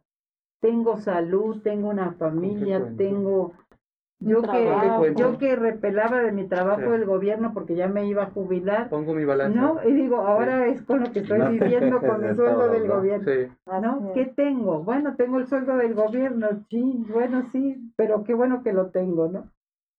Que este, yo soy, yo tengo, yo estoy, o sea, yo estoy dispuesta, que yo estoy dispuesto, ¿no? Eh, a, mm, no sé, a aprender a dar consulta en línea, yo estoy. ¿Y, y qué decides? Yo decido. ¿No? Y yo, eh, yo estoy, yo puedo. Yo, yo soy, yo tengo, yo puedo y yo decido. ¿Qué decides hacer ante esta adversidad? Porque también es importante la parte esta, como tú bien decías, del empoderamiento. O sea, también es, hay una parte de decisión. Yo decido ir a esa fiesta o no decido. ¿No? Y yo les puedo decir, ¿saben qué? Divertirse, yo no entiendo por qué la gente se aburre. Yo toda la vida me he divertido. La verdad, y no soy optimista, acuérdense porque tengo una vida interior, porque me gusta leer, me gusta pintar, me gusta las series, me gusta, qué sé yo, ¿no? O sea, me disfruto. Yo pongo música, me pongo a bailar salsa, cumbia, ¿no? O sea, yo sola, bueno, con la escoba, qué sé yo, no importa, ¿sí me entiendes? O sea, ¿qué decides? Yo decido no ir al tianguis, por ejemplo. Bueno, entonces tuve que buscar cómo le hago para entonces comprar la fruta, ¿no? Ah, ok. Ya, ya entonces como familia organizamos esto. O sea, doctora, entonces hacer mi lista también de una manera práctica. ¿Quién eres? ¿Qué tienes? Reconoce qué sí tienes. ¿Qué puedes? yo puedo. Bueno, yo puedo hacer esto, esto y aquello. Lo, que no puedo, no puedo. No, no puedo. Eh, eso no puedo. Ok, no puedo. Porque yo decía, no, yo no puedo dar consulta en línea de psicología, eso es imposible, y menos gestal y todo lo que trabajo corporal, como... Yo dije, bueno, voy a probar, ¿no? Y si ya no puedo, pues no puedo, pero voy a probar, ¿no? Entonces, yo puedo. Y luego yo estoy.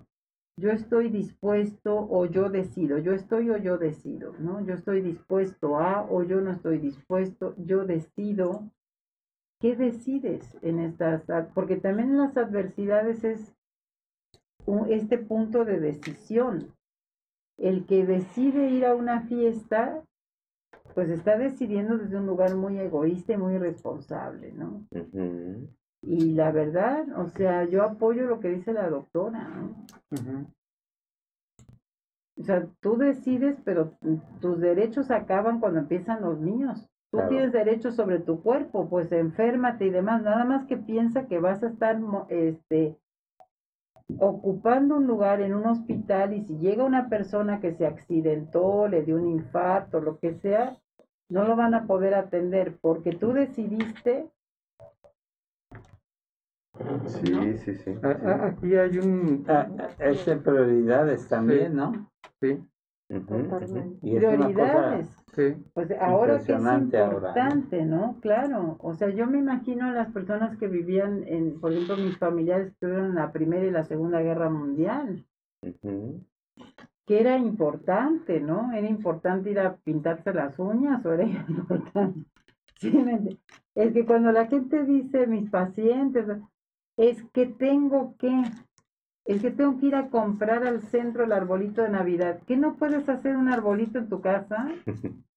O sea, aprender a vivir de una manera adaptativa más sencilla. Claro, pero además yo les pregunto, ¿eres católico? Sí. Ok, la Navidad entonces si eres católico es una fiesta espiritual desde mi punto de vista.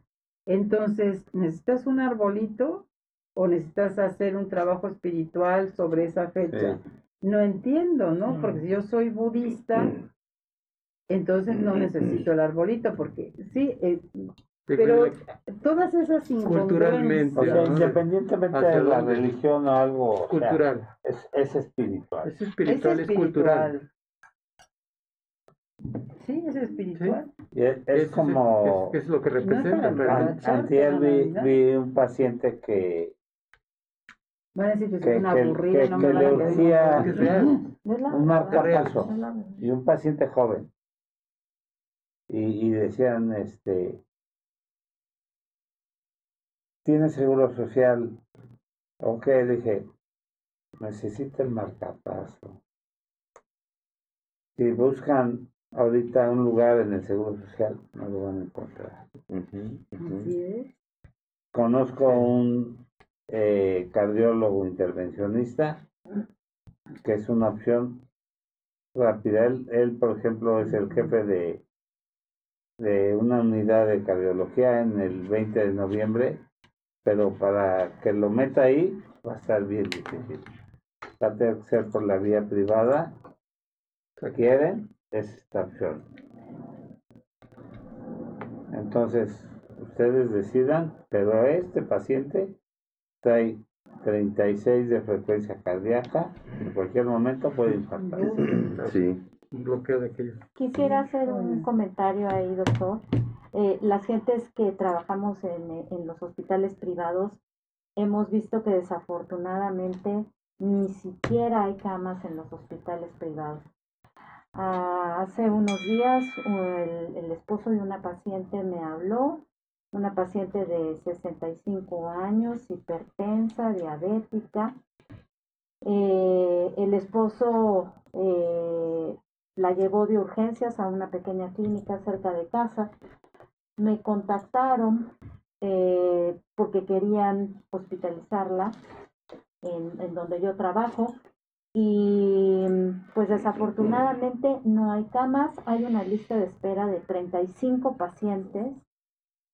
Entonces, son muy pocas las posibilidades. Empezamos a buscar en otros hospitales privados, no hay camas en ningún lado. Y yo creo que el doctor lo sabe perfectamente porque Sí. fue lo mismo aquí en el hospital Así español. es, Sí, sí, pasó. sí. Ahorita Lo que- viví con una paciente. Ahorita que está comentando esto la doctora es muy real porque por ahí ha habido imágenes que, que hay varias unidades, varias ambulancias que se detienen afuera de la, la, De los la- la unidad hospitalaria de urgencias y esperando. Hay varias unidades estacionadas esperando a ver, tristemente la expresión sería, con la realidad, a ver quién fallece para poder in- introducir a Vamos ese a decir que se paciente desocupe la cama. que se desocupe la cama. Sí, claro, Es la de alguna realidad. forma. No hay lugar. O sea, Sí, yo, yo creo que eh, tomando mucho el, jugo de lo que están diciendo, creo que es importante ese, esa, ese pedir ayuda cuando se necesita.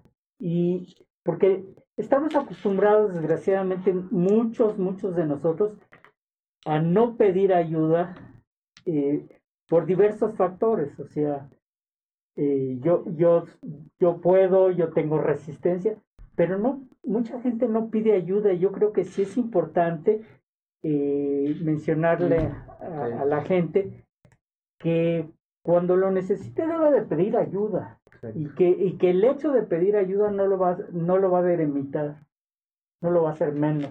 No, claro. Y eso creo que es muy importante. Y una cosa que, que, que, que bueno, que quiero expresar aquí eh, con, con esto de la mm, resiliencia de grupo, hay que encontrarle, de lo malo hay que sacar lo bueno. Y un ejemplo de esto, eh, yo lo estoy viviendo eh, en, el, en el Colegio de Ginecólogos, del cual soy ahorita presidente, es, es justamente eso. Eh, nosotros en el colegio hacemos cada mes aproximadamente, cada dos meses, dependiendo, cursos de actualización para, para, para los demás ginecólogos. Esta pandemia no evitó que, que, que, que, los hagamos y de hecho estamos haciendo y, y hasta más y estamos tomando lo bueno de lo malo. ¿Qué es ese bueno? Eh, nuestra audi- au- audiencia ha aumentado y por mucho. ¿Por qué? Porque nos escuchan de diferentes partes de la República sin tener que venir a tomar el curso aquí. Eso creo que es muy importante. Eh, otra, otra este, de las cosas que tenemos es que las compañías de los laboratorios que son los que nos patrocinan eh, tienen la ventaja también de, de, de, que pueden traer speakers, o sea, eh, conferencistas de otras partes del mundo, no ni siquiera de, de, mismo México y del mundo, y no les cuesta traer, pagarles viáticos, pagarles este, su estancia aquí en México. Y yo creo que todo eso es algo que debemos de tomar lo, lo bueno de lo malo. Y eso es lo que nuestro colegio está haciendo y, y, y, y, lo está este lo está tomando para beneficio de nosotros. Yo creo que eso es algo muy importante. Y así como el ejemplo que puse de, de, del colegio, yo creo que cada uno de nosotros en la forma individual, lo que tenemos que hacer es tomar lo, lo bueno de lo malo. en este, en este todo todo lo malo trae algo bueno. Yo creo que sí. Esto, esto nos debe de sacar como con fortalezas, ¿no? Anoche me hablaban de, de un paciente que estaba saturando en 72, que, que estaba muy grave y que estaban buscando urgentemente eh, un hospital en el Estado de México y estaban desesperados, no hay hospitales eh, estaban, que había un lugar en el Estadio Azteca y otro en Joco, pero dije, pues si llegan, porque eran los únicos los dos lugares que les daban. Si no llega alguien antes, obviamente. Sí, sí, sí. Realmente estamos saturados aquí en los hospitales. Sin embargo, este eh, querían unos concentradores de oxígeno, también no hay, hay una lista de espera. Los concentradores costaban promedio 20 mil pesos, están en 30 mil. Los de 5 litros, los de 10 litros costaban 40 mil, ahorita valen 60, pero no hay. Ahorita los, este, los que rentan los cilindros de oxígeno están pidiendo un depósito de 11 mil pesos para, para retarles este, un cilindro de oxígeno. de 11 a 15 mil pesos. De, de, depósito. Pero ni aún así hay. No hay. O sea que, que somos un país que no estaba además preparado para esto. Claro. Entonces, ¿qué tenemos que hacer? Pues aprender de que tenemos que tener hospitales mejor equipados y mejores preparados para, para esto, sobre todo a nivel del sector salud. ¿Por qué? Porque es nuestra realidad. Teníamos elefantes blancos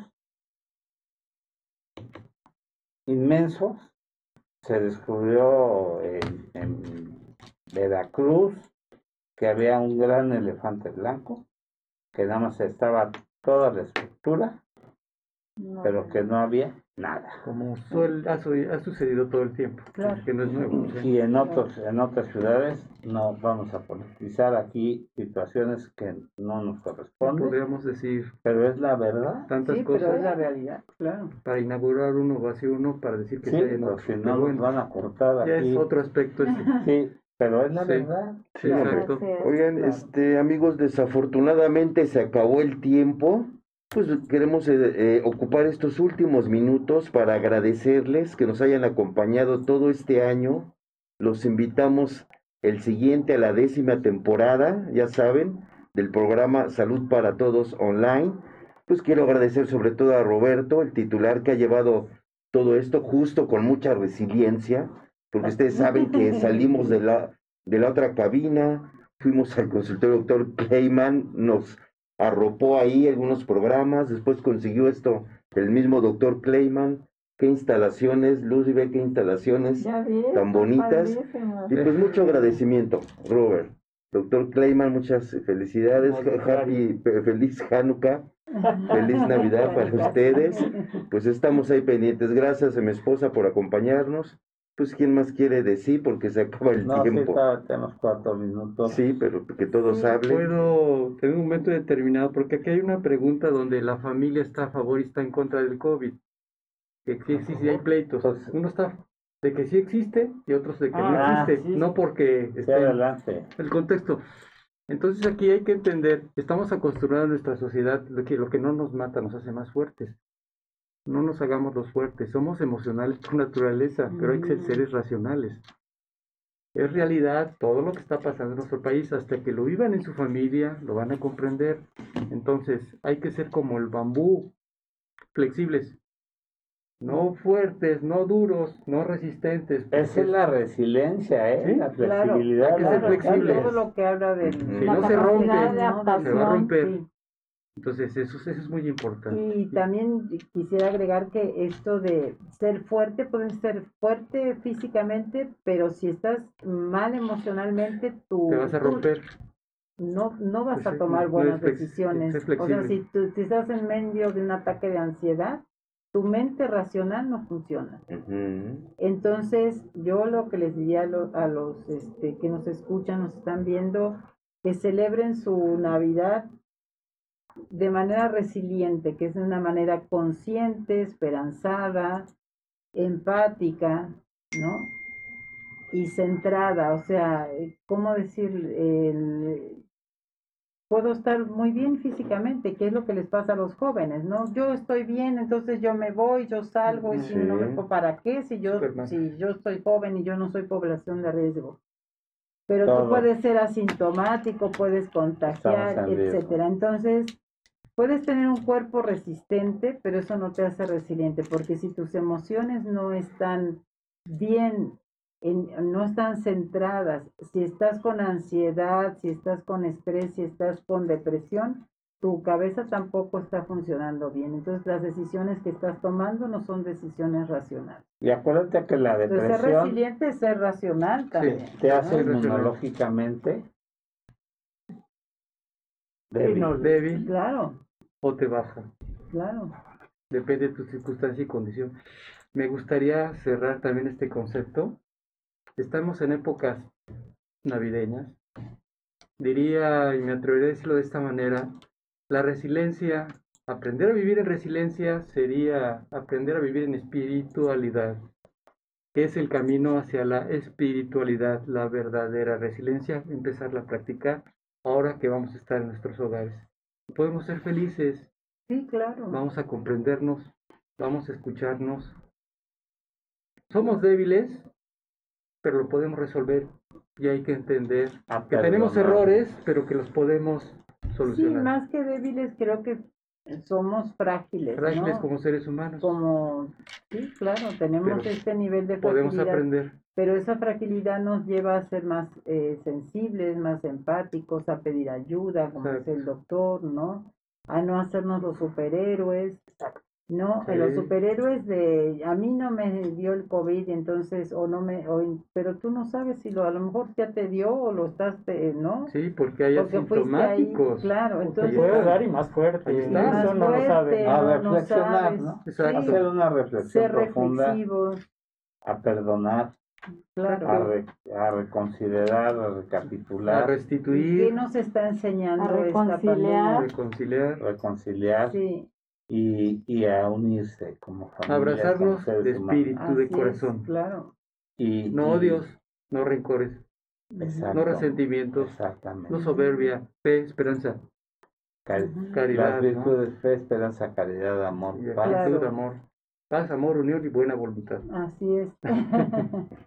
Y, y agradecer mucho, mucho a la gente que está atrás de, de los que estamos dando aquí la cara, a Sai, a Jesús y a Alex, que nos hacen favor de producirnos.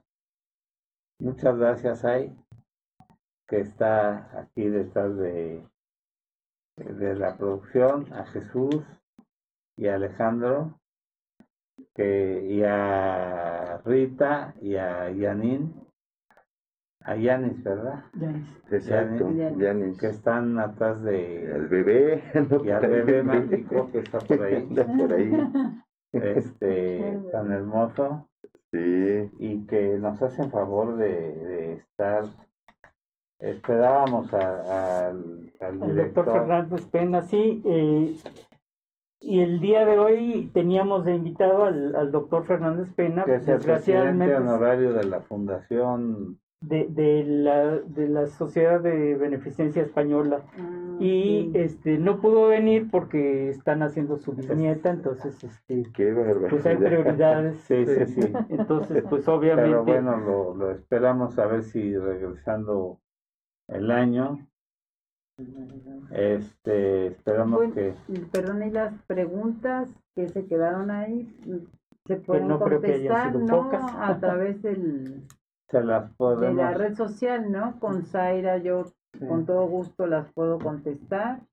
No soy todóloga, ¿no? También consideren esto, que, pero creo que sí hay que aprovechar los recursos que Ah, hay, ¿no? A Sí. pesar de esta pandemia, hay muchos Sí, colegas que están trabajando en diferentes niveles, ¿no? De atención para la salud emocional y mental. Gracias. Gracias, No, pues a ustedes Gracias. por, Un gusto. por la invitación, un gusto. algún otra vez los datos por favor si puedes dar tus datos Sí, doctor, es eh, mi, eh, mis datos son el 55 14 83 13 13 y les pido que me manden un mensaje por WhatsApp porque si me llaman probablemente no contesten. ¿no? Porque es número Sí. desconocido y todo. Y este, pues no sé, Zaira tenía lo de mis redes sociales, pero creo que sí las estás sí pasando. para subirlas Bueno, Este es un pequeño ay, reconocimiento. muchas gracias. La tasa conmemorativa también. Muy bien, su gracias. cubrebocas conmemorativo. Sí, todo. También me Sí, sí, sí. gustó. qué bueno, que qué tengo bueno. otro, pero me empaña mucho los, Ah, mire, los ya. Tengo Qué uno bueno. muy grueso Sí, y este está cómodo. Y bueno, pues muchas gracias a toda la gente que nos hizo favor de escucharnos. La semana que tengan una... ya no hay programa. Iniciamos el. La semana, bueno, desde el jueves pasado, la semana Clayman Reyes. Ya no era Guadalupe Reyes, Sí, sí, sí. ahora fue Clayman Reyes. Sí, Y sí, que sí. tengan un Pues excelente cerramos fin con de semana. Sí, sí, sí. La verdad, Un la- excelente fin de semana y un mejor día. Nos Gracias. vemos el siguiente año. Nos vemos. Muy bien. Hasta- Los programas que siguen Gracias. lo que resta del año van a ser todos. una repetición de los mejores programas del año. Ah, excelente. Muchas gracias. Gracias. Gracias. Gracias. Jesús. Gracias, Sí, sí. doctor. Gracias.